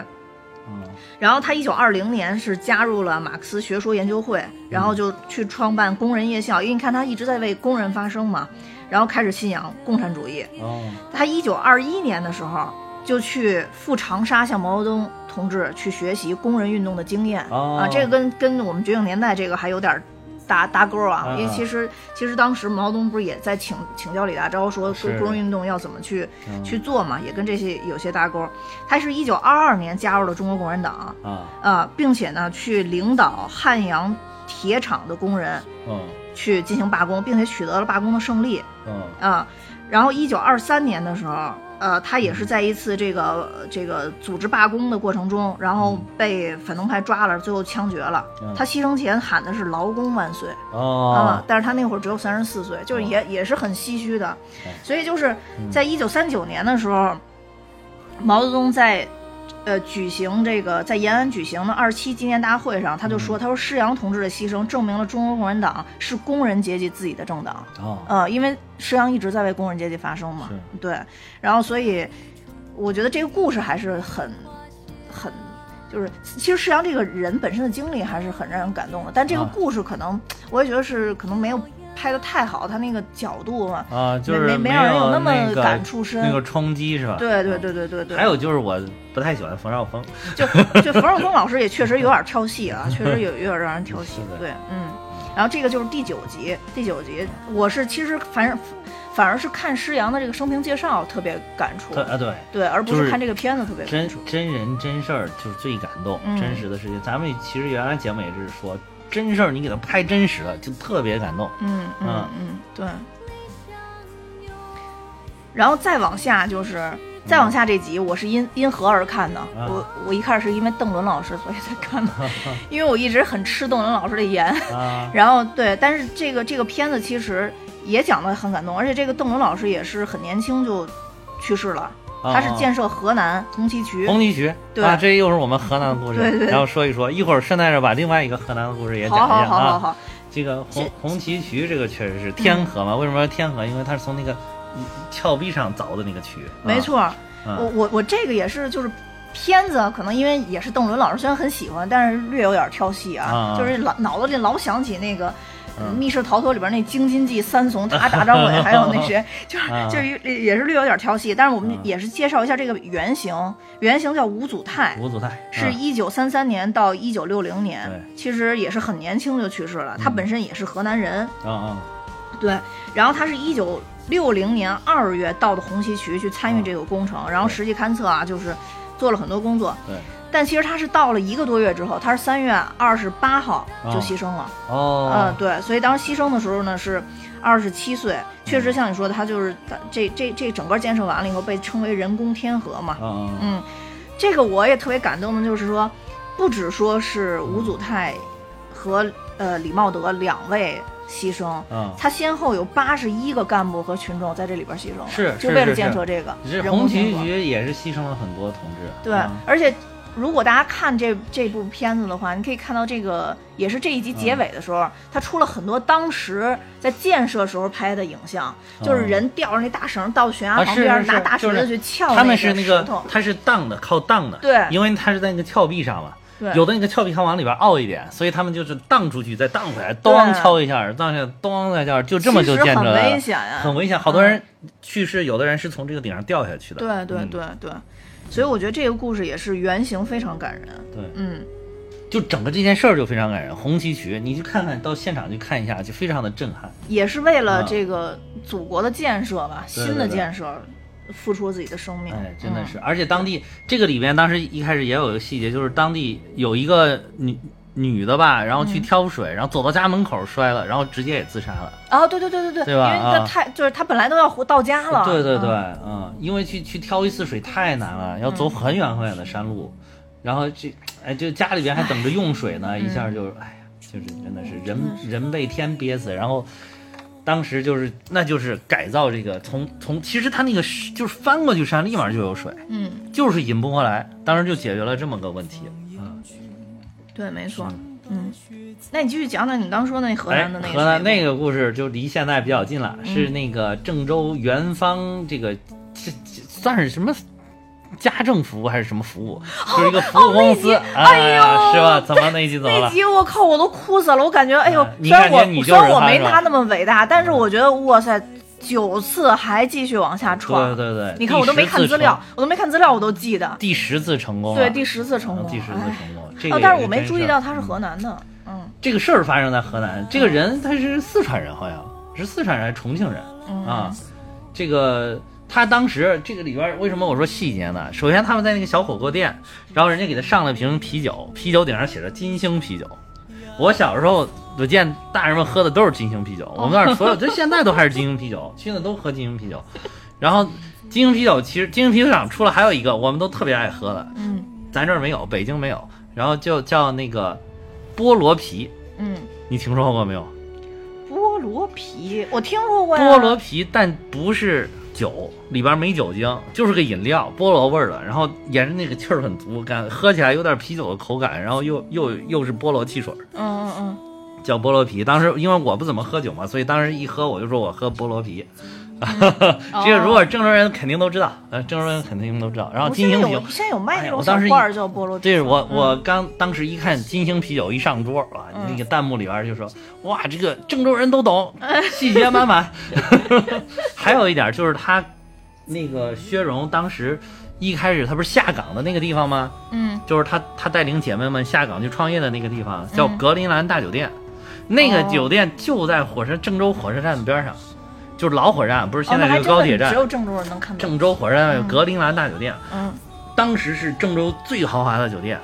特别特别的高，大概有哦三三十层，三三三十层吧。然后那个三十层上面那个是个旋转餐厅，嗯就是你好多地方，我记得我去广州也吃过那个旋转餐厅。嗯，然后就是它在上面，你坐着，那它会转一圈，好啊像半个小时转一圈我知道知道知道。我当时我当时特别小的时候，梦寐以求就说上去要吃一餐。嗯后来我记得到什么时候了，我爸妈终于带我去了，我当时超激动。那个能看到当时郑州其他地方都很矮，你能上去，你基本上能看到整个郑州的样子。北京就咱们录录音的这个地方的啊马路那边就有这么一家啊啊也是啊顶层。当时我第一次去的时候，啊，我你说银泰中心吗？不是银泰中心，那个叫什么国际国际饭店还是叫什么？哦啊，，那个是那是早期的，那银泰都是后面的了。对对那就是后面就就在那个上面。然后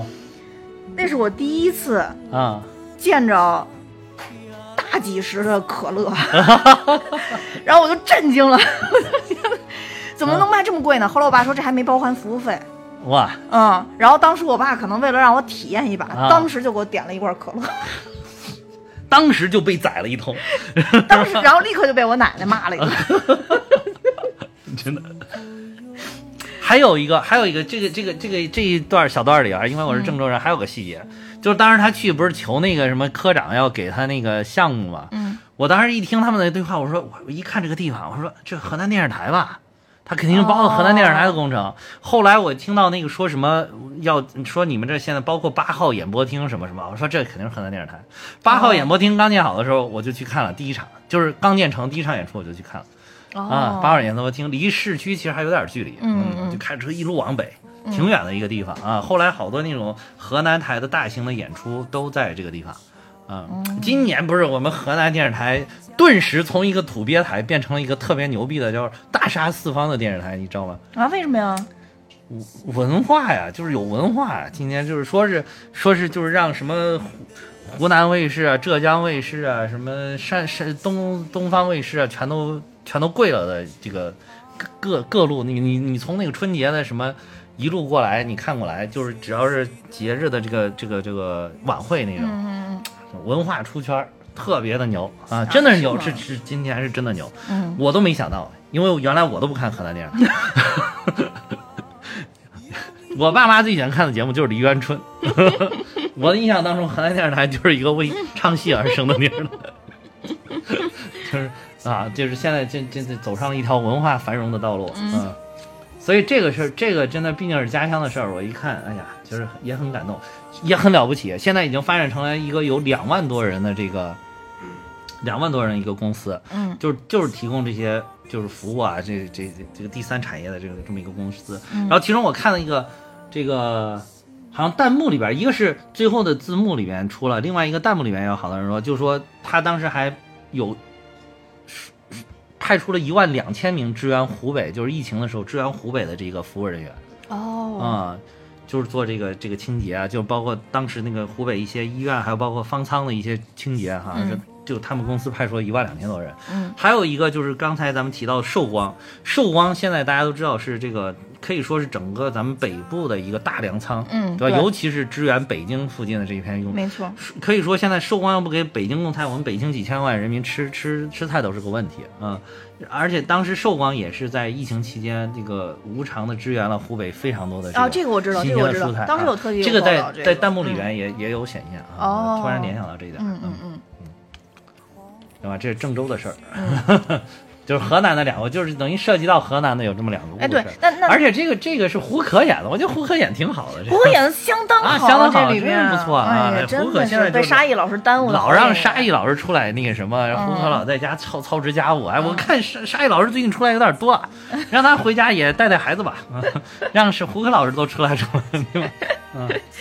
对对这对这胡歌老师真的演的也挺好，嗯，嗯，而且这个原型也确实很让人感动。对对，嗯，对你说到这个这个疫情支援，我觉得必须讲一下。就是之前咱俩第一次聊这个电视剧的时候，嗯我说我当时第一反应跟你说了一个我印象最深的一集，就是那个一家人，哦，就是哥哥也是战斗英雄。哦，那个也是真事儿哎，对对对。哥哥叫杜富国，哦对对对对啊、对。是一位残疾军人。是是然后这个这个妹妹叫杜富佳排，雷的时候，对保保护战友的时候。为，了找保护战友。哦对。然后就眼睛眼睛瞎了，然后胳膊也断了，胳膊手都没没有了，对，没有对了。对，然后其实他当时因为，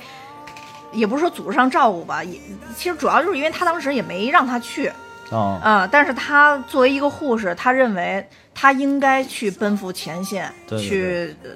去去一起在一线。对，这里边我觉得也演了，就是他他，我感觉他也是受到他哥哥这种精神的感召，嗯他觉得他应该向他哥哥学习。没错，没错，对，所以我就觉得哇，这一家人真的不容易，这个这妈妈这要是实在太牛了。我，这要是古代就在，就是皇上就得呲块匾，叫满门忠烈，对，没错，就有点这种感觉，对，有可能得修个啊牌楼之类的。对嗯，对。对对对，所以就当时这集让我非常嗯感动，而且我我真没想到现实中真的是有这样一家人都这样。嗯是如果这一家出一个，我我觉得相对还正常一点儿。就一家人都这样，我觉得就是这牺牲太伟大真的大了太伟大了，太伟大了对对，嗯而且这个家长实在是太伟大了，是家长也很伟大，没错嗯。，嗯，所以这集我当时印象非常深。你要说家人的这个，我突然又联想到一集，就是这个《我送亲人过大江》。哎呦，哦，这个我觉得拍的超好，超好这集。这集拍的超好，就是而且那个照片真的是，就是最后那个对照片的那个还原，简直是栩栩如生，而且那个小姑娘瘦弱的背景，就反倒是给人充满了力量的感觉。嗯嗯嗯，对，没错。而那照片是真的，真的呀。对啊，我就我知道呀。就跟你说照片是所以真的，所以我就说嘛，虽然是一个瘦弱的小姑娘的背影，嗯。但是却给人无比大的这个力量的感觉。嗯嗯。对，然后其实当时还有这个演员陈都灵小姑娘，啊演的特别演得真好，演的特别特别好。怎么，演的这么好啊？这？个对，就是那个坚定的那种感觉，又是那种泼辣的感觉，完全都体现出来了。嗯，我觉得他他爸也特牛，而且而且这一集其实一开始是采用了一种很幽默的方式，对对对，然后说那个 说那他们那个哎那是排长还是什么？被套路了，被那个记者套路了。对，其实我觉得这个也是在这里边表现的，因为这个主角叫严红英嘛，就这个小姑娘，是是，其实他爸也特别牛，他爸也特别牛对，为什么就是联想到这这也是满门忠烈？因为对他爸已经是护送解放军渡江的其中的一个船船船手了，对但是他等于说。他又感召了他两个女儿，也参与到了这个伟大的渡江战役当中。对然后，同时这个两个小姑娘呢，也是积极主动的要求参战，嗯，对吧？也都是最后护送了解放军渡过大江。对对嗯对对对对，没错，而且就是这真刀真枪啊，那可是枪林弹雨，真刀真枪。我看到这个以后，我嗯就想起了前一段时间发这个七一奖章，跟这个严红英一样，也有一位当时嗯帮着渡江的一个小姑娘，当时才十四岁，她就叫马毛姐。啊啊啊！嗯，呃，这个当然，这个马毛姐的这个事迹呢，我是 听我爸给我讲的啊、啊我还真不是自己看这个。你爸怎么了解这个呢？呃，因为我爸对历史的研究非常非常多啊啊、就就跟我完全不是一类人。我爸跟你可能比较接近，不行不行，就都是有我为工作所困，就是想看没有那么多时间。就相对比较有 知识文化的那种啊啊。对我我我觉得特别想讲一下这个马毛姐啊，啊因为好多人可能不是好多人，只要上过小学的人啊都应该跟这个马毛姐有一些联系。啊，哪一对篇啊？，呃，就是当时毛主席有亲自接见他，并题词跟他说：“毛姐，好好学习，天天向上。”所以这八个字就留下来了。啊，这个是对他说的。对，哇嗯塞！，然后，然后，而且当哦时、这个我不知道是不是野史啊，因为我查一下没查着，这是我爸给我讲的，啊说当时毛主席问他叫什么，他说他不知道他叫什么，他就知道别人都管他叫马姐。啊，后来毛主席就说：“你姓马，我姓毛，那你以后就叫马毛姐吧。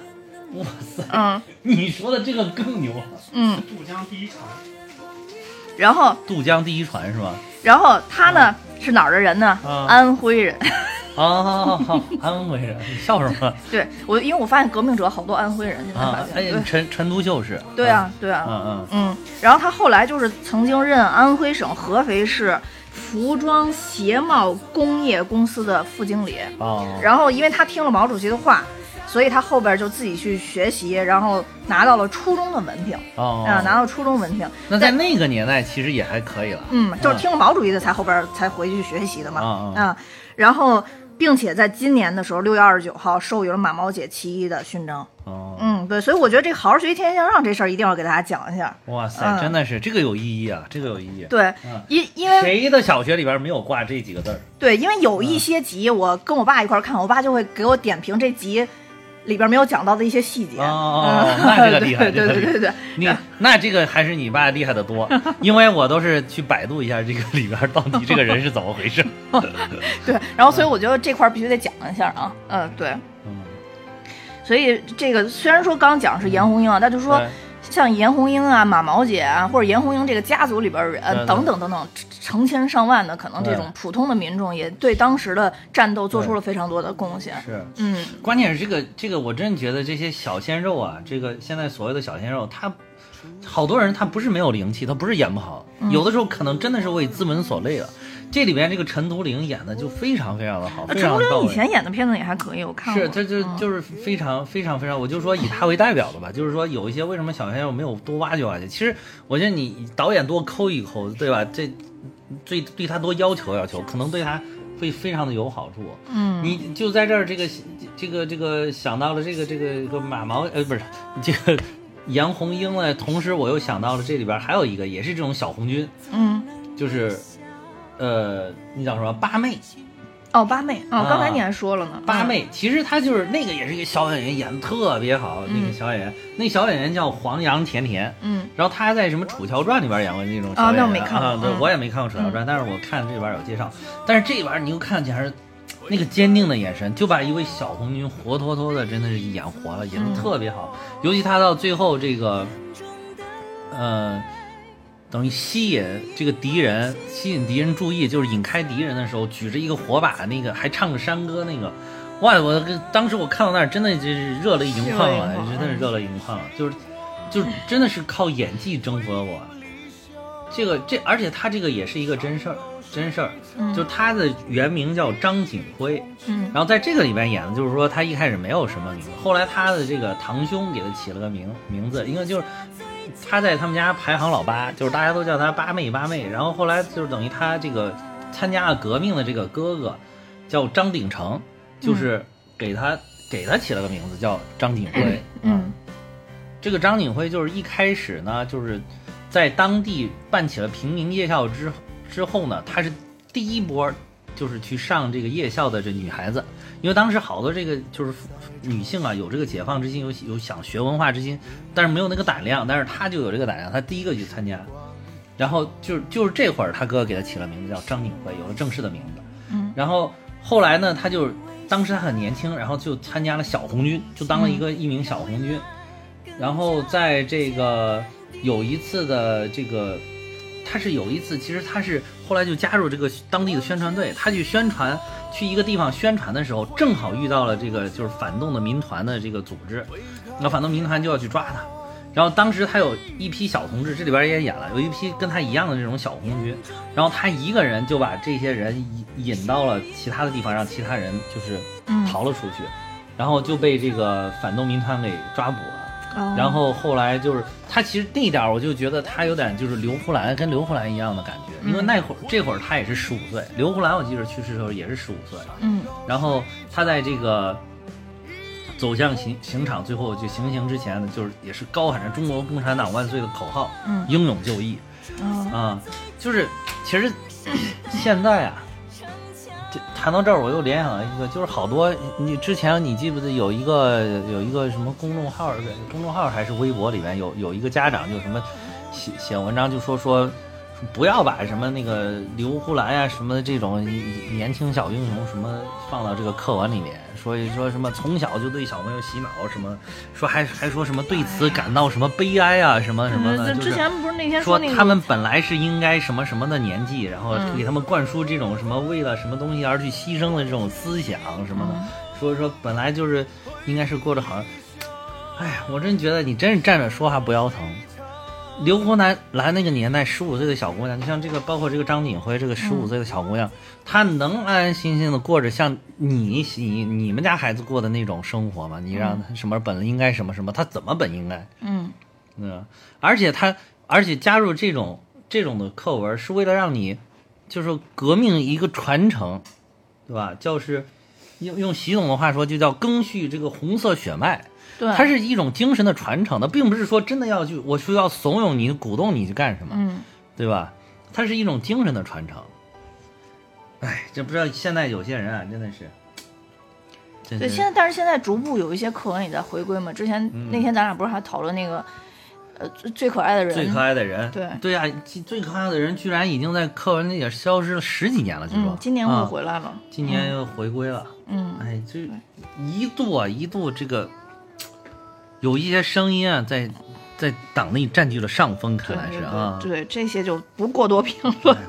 不过多评论。对对对，但是你你说到这个八妹的这个，就是其实离八妹这集很近的，还有几集，就是给我留下印象都比较深的。我可能对那个当时革命先烈最后牺牲的都印象也也比较深。其中有第二十集，嗯，叫呃我是小芳，这集讲的是一个战地记者，战地记者。对，然后这个真的是寂寂无名，原来。真不知道，对，真的不知道。他其实就是战地记者嘛，他其实就是诚实的去记录当时，嗯，呃，战场的一个情况。对，他其实就是想把这些日军干的这些龌龊事，做的这些让让我我国人民流血牺牲的这些事情，能够真实的反映到国际上，然后把这些影像都留下来。对，然后这个摄影师，他为什么叫我是小方？就是摄影师姓方。嗯，他最后等于就是在战场上牺牲了。嗯啊，对，在战场上牺牲了。是，其实其实就是那个卢沟桥事变那会儿，应该是在宛平城牺牲是吧？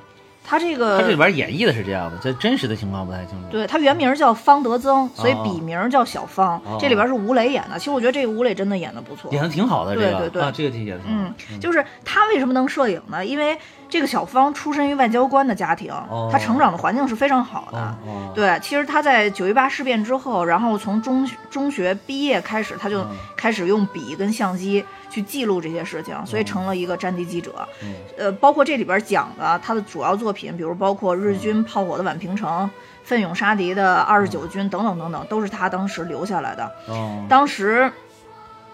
他就是在前往卢沟桥采访的时候，啊，就是你刚刚说的，啊就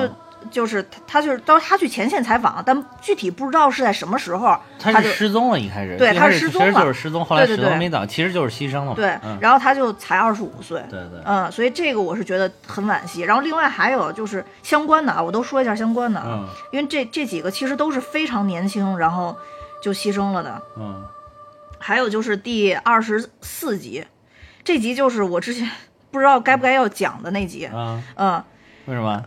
就是其实他这个这个原型叫熊熊大枕。啊？啊、他其实当时我记得是哦个哦清华的学生，烈性炸药，对 烈性炸炸药那集，这个我知道，嗯，你知道吧？因为我知道为什么该不该讲。对，因为啊。这个、呃，这个人其实他当时是放弃了自己的学学业，因为他在这方面是非常有专业，呃国家想把他送出去留学，对对对其实是。对，然后他的导师也非常重视他，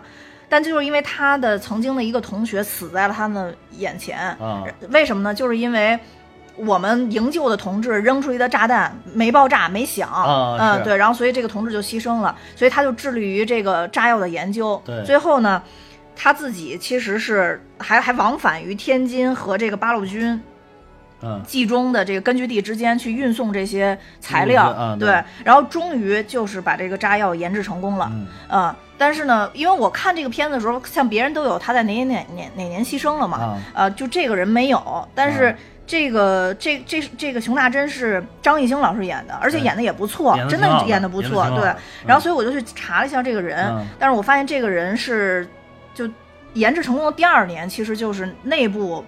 斗争，斗对内部斗争，应该是觉说得他是叛徒，嗯，说他是奸卧细，底卧卧底啊，说他是奸细，卧底，啊对对对，所以他是被枪决了，其实但是后来有给他平反，其实也是平反对，后来也平反了哎，，对，当时就是在革命年代，其实大家对很多事儿很敏感，对对，就你稍微有点怎么着，就可能被定性成怎样怎样。对，而且他、就他这个背景，外交官家庭，这个可能也是这个其实我觉得我觉得像这种事儿，你刚才说该讲不该讲，我觉得像这种事儿，我们党是承认的，对吧？就是也不是说我们党犯过的错误，我们不是说完全的一概否认的，对吧？嗯那那而且尤其到今天了，应该正视这些事情，对吧？嗯当时确实，这个明显你到今天来看再回溯的话，你觉得它应该就是一个冤假错案，冤假错案了，嗯。可能是应该是一件冤假错案，而且是多么可惜的一个高材生，就这样白白的牺牲了，嗯嗯，对。对，而且你想，他当时是放弃学业要去这个冀中根放弃了学业，放弃了自己的未婚妻，放弃了出国，放弃了一切，可对，以说。我，我觉嗯得他放弃这么多，如果他不是为了信仰，仅仅说是我要去打入敌人内部什么，那那我觉得，那除非他是有那边的信仰，嗯，对对对嗯对。对对。所以我就觉得嗯。在，呃，因为我当时很很难过的是说，可嗯能在那一刻，就在他要离开这个世界那一刻，他是否有质疑过自己做的这些事情？对嗯，所以我觉得特别好的是在这部电视剧里边还能把这个事情挖挖掘出来，让我们又了解了他，又记住了他，特别的珍贵。对我而且张艺兴的演绎，我觉得是没有问题的，对，没有问题的。啊我就对我也特别感动，就是你刚刚说这点，就是我没有想到这个故事能被挖掘，并且给拍出来，而且留下来了。对对，对它没有被删掉。对对，对所以我觉得，嗯，还是还是挺感动的。然后同样还有一集，嗯你打开豆瓣儿看这一部电视剧的，几乎都在评论这一集，啊哪一集？就是我们王一博老师，啊啊啊！王一博老师演的这一集。云，嗯，对，啊所以我当时为什么跟你说有那个小鲜肉的那个感受，流量明星的感受？对，因为大家都在追好多人看这集。好多人第一集就发弹幕，就说我要看王一博那一集，对对对对一直等到等等等等到他是第三二十八集第二十八集，一直对对对等到二十八集才有就到蒋先我们的云这。小王老师才出现，是吧？对对对对对对，嗯小王老师也是河南人嘛。啊是，哎呀，最近这这两年我们河南的明星，哎，而且都是顶流明星，你发现没有？什么王一博呀、张子枫啊，那个刘浩存、刘刘昊然啊，对吧？哦，对，真的刘昊然刘昊然也是也是河南河南的呀，嗯我说我们河南小伙，还有那个稍微年纪大一点的蒋欣老师，你看是吧？这个都还基本上都算顶流现在。对对对对对对对然后就是蒋先云这这个也是这个事儿也是，其实他是退党退了国民党嘛，对相当于是退了国民党带领着国民党一众义士，对，呃，退了国民党，毅然决然加入共中国共产党但他本身也是一个受非常受蒋介石重视的人嘛，他其实啊。留校给他当了助理，蒋介石特别特别的喜欢他。嗯，这里边演的那几句话，其实是后来有记录的蒋介石的原话哦，啊，就是说，哎呀，蒋介石不特别会搞这一套，就说我终究是要退的。啊，天天跟谁都说这些，啊，对对对，然后就是什么啊，跟谁都拜把子，嗯对对。跟谁都说要交班儿，然后行，就就是觉得啊，这以后我这个党都是要交给你的，什么就是这种话，就是哎，对对对，这个还真的是老蒋当年对他说过的原话啊。哦，但是就是毅然决然，你不行，你背叛革命，你这个人有问题啊。然后后来他等于是牺牲在了这个战争当中，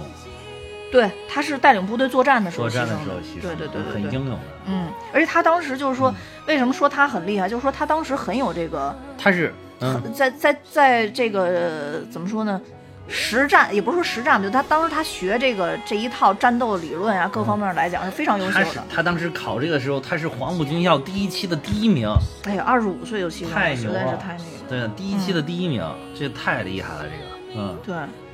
所以说他这个也演的也演的挺好，王一博老师也演的挺好，演的挺好的。嗯，对，而且还有一点，这一点必须要给，就是这回这个小鲜肉们点赞一点，就是它里边有一个就是。在那个雨天，嗯然后两个人比赛，然后还要扛那个木头，嗯说为了增加真实感，那一根木头是真的实心的实木头，哦，那可不轻，那个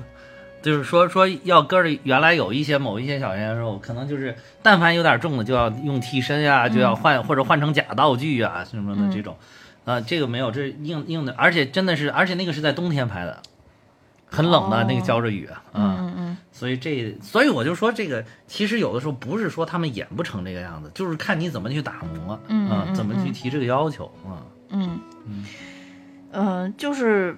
还有一个，就再往下，这是一位女的革命党人，啊就是王慧吾。其实，在一九二一里边对，也、啊也有也有这个，对，王慧悟，啊对对悟，醒悟的悟对。然后这里边儿其实也演，从他小时候就就非常与众不同，我觉得啊跟他父亲好像也有关系。从这里边讲，这个的家庭的影响都很重要，嗯对对对，让他从小就读书嘛，对。啊，然后他后来在这里边，包括跟李达的这个这个建立恋爱、结婚，哦在这里边还都提到了一些。对，因为李达也是我党的重要的一个这个这个领领领袖人物吧，可以说对这是他媳妇儿嘛，对啊。但是呢，这个李达。这也是我爸给我讲对。但是这个李达呢，后来也是因为跟陈独秀有一些见有一些这个这个这个不同的意见嘛，主要还是因为国民党跟共产党合作的这件事儿、哦啊，对，然后他是还是有一些些不一样的一点，对，但是呢，这个李达跟王会悟两个人跟嗯毛主席的关系一直都非常好，就即使后来离开了也是非常非常好，，是对，嗯，李达一直到六六年去世，然后这个王会悟一直到九三年去世的。嗯，对对对对对，呃，他李达当时的，呃呃，他当时表表达的意思啊，就是说被开除也不要紧，嗯，说，但是他这个这个党性就一直在，但是我 我不留在你这儿了，对，其为为共产主义理想奋斗终身的对这个目标矢志不渝。没错没错，就是，但主要就是他可能跟陈独秀还是有有一点儿就是没没法达成共识吧，嗯。可能说没法达成共识，所以因为这个就就离开了。嗯。就离开了，可能跟李汉俊那还不还还不是一波儿，感觉应该不是一波儿的事儿。但是就是感觉上海这边的这个共产主义小组的没几个跟陈独秀最后关系好的。就是就咱们上回也说，陈独秀他有很极端和浪漫主革命浪漫主义的这个色彩，这个性格在这儿、嗯啊。对，嗯，所以这个王会王会悟这一集其实也是非常年轻的，就投身革命的人。嗯对，所以我觉得这几集就是二十二十四、二十八、三十五集这几集就，所以我就连在一起来说一下吧。如果大家对王会悟的这个感兴趣的话，可以看一下电影的《一九二一》。一九二一其实嗯就是李达跟王慧两个人当主角了。对，嗯、这个就是也很难得，因为很很少，基本应该是原来从来没有过把他们两个当成主角来演过一个电影或者一个节一个电视剧。因为其实可以看到他们为一大做出的贡献是非常突出的嘛。嗯，对，而且就是王会悟呢，就这个不愧于这个名字，嗯，真的是我们党最牛会悟。搞了一大跟二大的会务都是人家王会务一个人搞的，不会叫王会务，王会务，真的是这名字起的太照了，我跟你说，好吧，嗯，真的是真的是，你这太会谐音梗了。嗯，这要是李诞老师在旁边，就直接给你 pass 了。哇，那要建国老师来，他那个直接给我举到肩膀上，对，然后说完这几集，还有一集我印象比较深的，叫《我们的阵阵地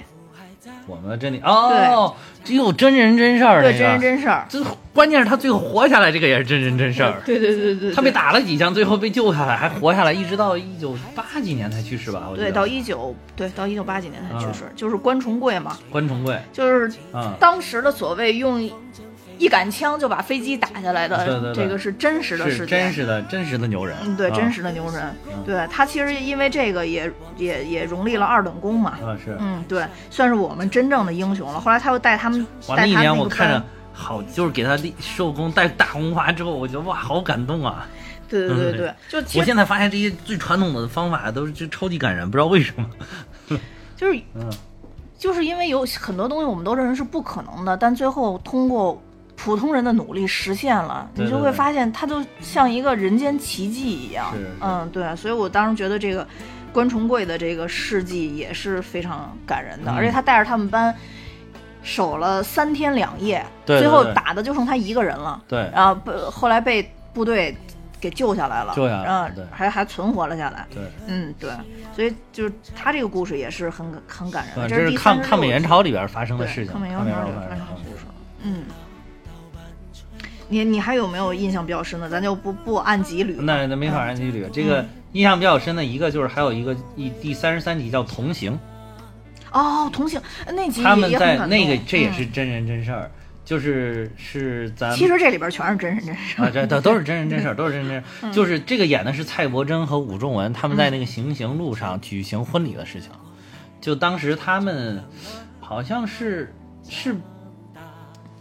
他们是被这个叛徒出卖了，对，叛徒出卖被。叛徒出卖了之后被逮捕了。嗯，他们当时也是在上海吧？嗯，对嗯，对也是也是这个上海地区的这个党委的这个成员，然后这个领导这个青年青年的运动啊，然后但是后来就是被这个叛徒出卖了之后，就全部被逮捕了。然后他们两个其实也挺戏剧化，他们两个早早的就认识，但是中途呢，这个武仲文首先被组织派到了苏联去学习。然后后来这个这样就分开了，然后而且他们两个一开始认识的时候虽然有情愫，但是始终坚持这种革命的这种这种立场，就是咱们就主要是为事业，不谈个人私情，就没有把这事儿挑明。然后一直到后来那个这个蔡伯珍也被派到苏联去学习了，两个人就中间分离了很长时间，都杳无音信，不像现在你还能微信没事发发个信息，当时可没有。当时就派过去就就整个失联了，一直到苏联，蔡伯真也去了之后，又又又相见了，这样就是感情可能又进了一步，但是还是两个人就是保持这种革命纯粹的革命的友谊，然后就这样又回到了上海做一直在做地下工作，后来这个被呃两个人双双被捕了之后。就是要对他们进行处决，在去去这个刑场的路上，两个人在这个车上囚车上说，然后就是说说我们举行个婚礼吧，嗯，然后就是这这个可能也觉着就到人生的最后了，可能也了了却一张心事吧，也是，而且是因为革命走在一起，又在革命结成了夫妻，又一起为革命而献身，觉得非常伟大的一场婚礼。这个时候他们同车其实还有很多同志，就跟当时咱们讲李大钊行刑一样，其实他同同时处决的还有很多咱们党的同志。嗯，当时听到之后，那个其他同车的这些囚车的同志都非常的激动。然后就说，就就顿时就这个球车上就爆爆发出了这个欢呼声，然后后来就说说你们的这个婚礼只有一种婚礼进行曲能够能够这个相配，那就是国际歌，然后全车就开始高唱国际歌。这个也是在这个这一集里边也演了，也演到了，就是全全是高唱国际歌，最后就是从容就义，嗯。嗯。对，哦对，非上常的感人。上次我们讲嗯。革命者的时候，有一点特别重要，我嗯。忘讲了，啊。就是跟李大钊一起被处决的那批同志，啊。大部分都是北大学生。啊，嗯，对，我当时有有哎。有想讲一下这这块儿，所以都非常非常的年轻，非常年轻。对，都非常年对，轻。还有就是咱们一直就说说为什么这么片啊，好多都让小鲜肉演，因为小鲜肉的年纪真的就符合他们当时咱们这些就是革命者的当时那个年年纪，那一天我看说说这个《觉醒年代》也好，包括这个《理想照》中国好多集演的也好，还有比如《一九二一》啊，《革命者留言》也好，其实都是当时那个年代的九零后和零零后。嗯嗯嗯你就是你看现在的我们的九零后、零零后，对吧？嗯，就是就是这种这种咱们看现在九零后、零零后这种感觉，但他们当时已经肩负起了这个国家的使命、历史的重任。嗯嗯嗯，对，没错，嗯还有一集我觉得，呃，印象很深，就是《生命有诗》这一集也是离咱们比较近一点的，就是前前几年，这个叫什么诗词大会第三季的总冠军，那个外卖员那个对对，对，叫雷海为。嗯。啊，就是很普通的总冠军，总冠军，最后是战胜了北大的高材生彭敏，嗯。然后捧得了这个总冠军。然后他的这个一一方面是我觉得就是说你小人物，你执着在一件事情里边，你把它做到极致，你也能创造你自己的辉煌，嗯对吧？你去追求你自己的向往，你追求自己的理想，你也能够取得你自己的成功。嗯这一点是很感人。另外一个还有一个，我看了这一集，我就觉得中国这个文化实在是太伟大了。嗯就是他做的任何一件事，你你看他那一集就是演的时候，他去任何场景都配的有诗，有诗句，他看到了什么想到了什么，你就觉得中国古代这些诗词已经把你平常能够经历，你即便你是在现代，即便你是在当代，你能经历的这些事情，你能你能经历的情绪。他已经都给你写尽了，你都可以用一句诗。我们没文化，我们就说啊，这个太牛了，牛逼，对吧？但是你要是，你要是真的是能把这些诗背得滚瓜烂熟，你不管走到那种哪种场景，有任何情绪，你都可以文绉绉的来一句，对吧？对嗯对吧？嗯，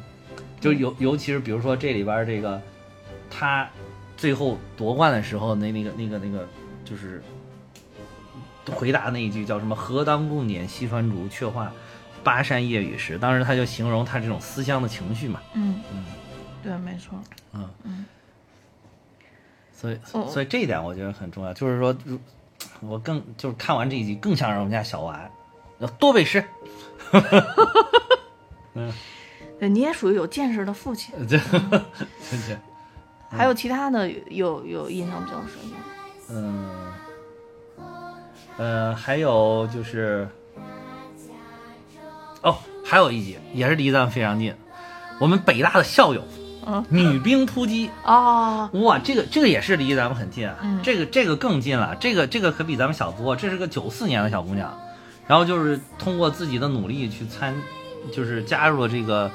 大学生参军，加入海军陆战队。最后，他不是那个还显示了吗？他是唯一一位这个什么亚丁湾护航的这个哦女性的女性啊女兵，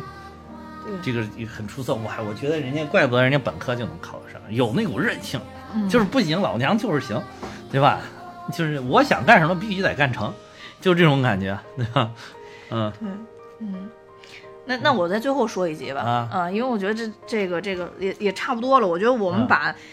少数民族的，就是咱们平时接触比较少的啊地区的，已经讲了；啊最普通的基本上也讲了。有一些特别高光的，这邓大仙的这种，咱们以前其实有很多电影咱们都讲过了，其实对这次又不讲了啊。对，然后还有一些就是时间更久远一些的，咱们也都讲了。最后我想讲一个，就是我觉得撸开咱们胳膊都能想起来的，就是希望的方舟。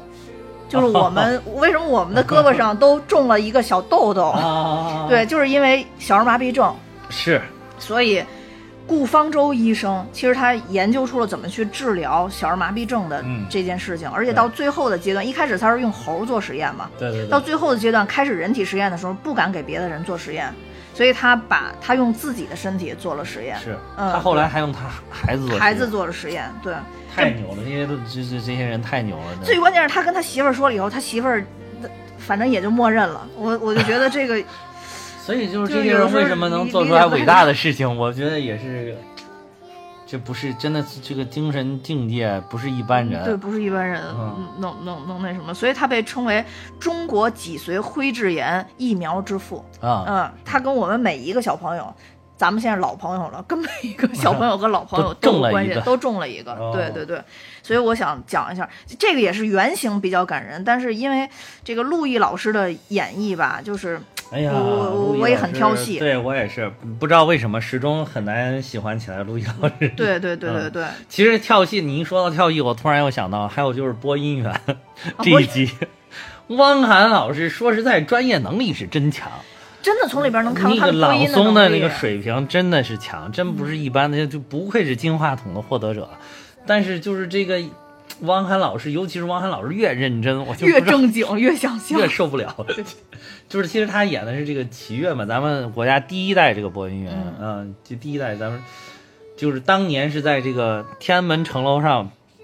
就是向全世界播报开国大典的播音员啊。嗯，就是，但是就是王涵老师真的是让人跳跳下去，戏真的 是。嗯一开始我还有点他那个装束，我还有点没看出来他，你知道。他后来我说这怎么这个这么像汪涵，越看越像，说哇塞就是他。我一查，尤其一查演员表就是他。其实哎呀，发现真是他了之后就有点不行了。其实我觉得这也挺难得的，我啊我真没想到这样的片能找汪涵来演。是，嗯不是这湖南湖南台拍的呀？湖南卫视、湖南广电湖南台拍的但是就是项目，啊，类似于这种的，还是会有点跳戏嘛，有点有点。儿对对对对。对，其实每一集都都很感人啊，嗯可以说这一部剧大部分咱们都讲到了，我刚看了，基本上都讲大部分都讲到了，是。没想到这这个能讲这么长时间，那这嗯集多，咱还没展开。哦。对，其实还有一集那个绿皮车里边讲的，这个就是我说的怎怎么把那个平淡的事情就拍的还不错。就是绿皮车这集也平淡了，其实就是一个列车员在一个在山东的一个小小小路段上，这个始终就是服务这种基层百姓嘛。嗯，就是因为那个那个地方它很短，就是其实就是为了把原来山沟沟里边的老百姓给接出来，就是嗯就服务这么一件事儿，在这个地方一直做到退休，嗯干了几十年的三四十年的工作，就这么一个叫赵新华的一个女列车员的事儿，对，很简单很平淡的故事，里面也没有什么太多的高潮，但是就看到最后也很感人。我就发现，就是有的时候可能坚守的力量就非常的感人。行吧，那我们今天差不多吧，就就到这儿了，也就也不用把每一集都讲了，让大家也留一些空间自己去看吧，因为现在其实线上大多数的对对，其实线线上平台已经都出来了，嗯而且基本上就剪辑也非常好，卡死在二十八分钟。我之前还特地看了，我觉得最后就是也不会占用大家太多时间呃，。不会这样他来说。嗯我觉得，我觉得最后最后想说一点，就是这这部电视剧的不足，嗯很大的一个不足，就是一个因为卡这个时间，又想有的时候有的有些有有的集呢又想挤出太多内容，它可能是拍的有点没有那么的深入，嗯，就是还还有的地方就是。有点过于想用这种，因为是时间很短嘛，所以有的地方可能聚焦一点的话，想过于用这种情绪的渲染去表达这个剧情，嗯就会反倒会显得有点不太不太妥当。对，就是不太就是不太吸引人，尤其是第一集，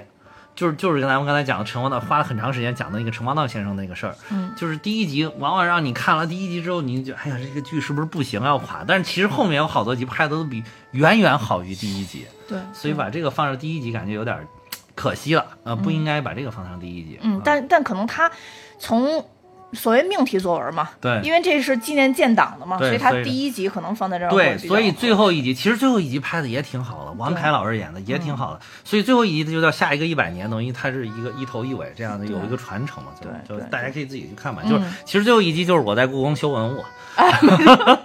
对，嗯没错，而且是真的深入到故宫里边去拍，这很难得。现在基本上有很少有片子可以批示到进故宫去拍。那这都是立项的嘛。对嗯。对对，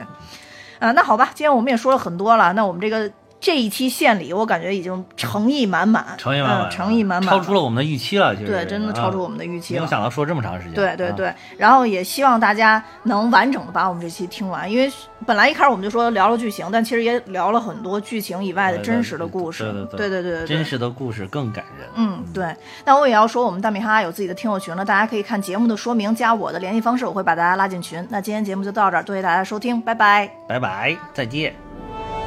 hearts.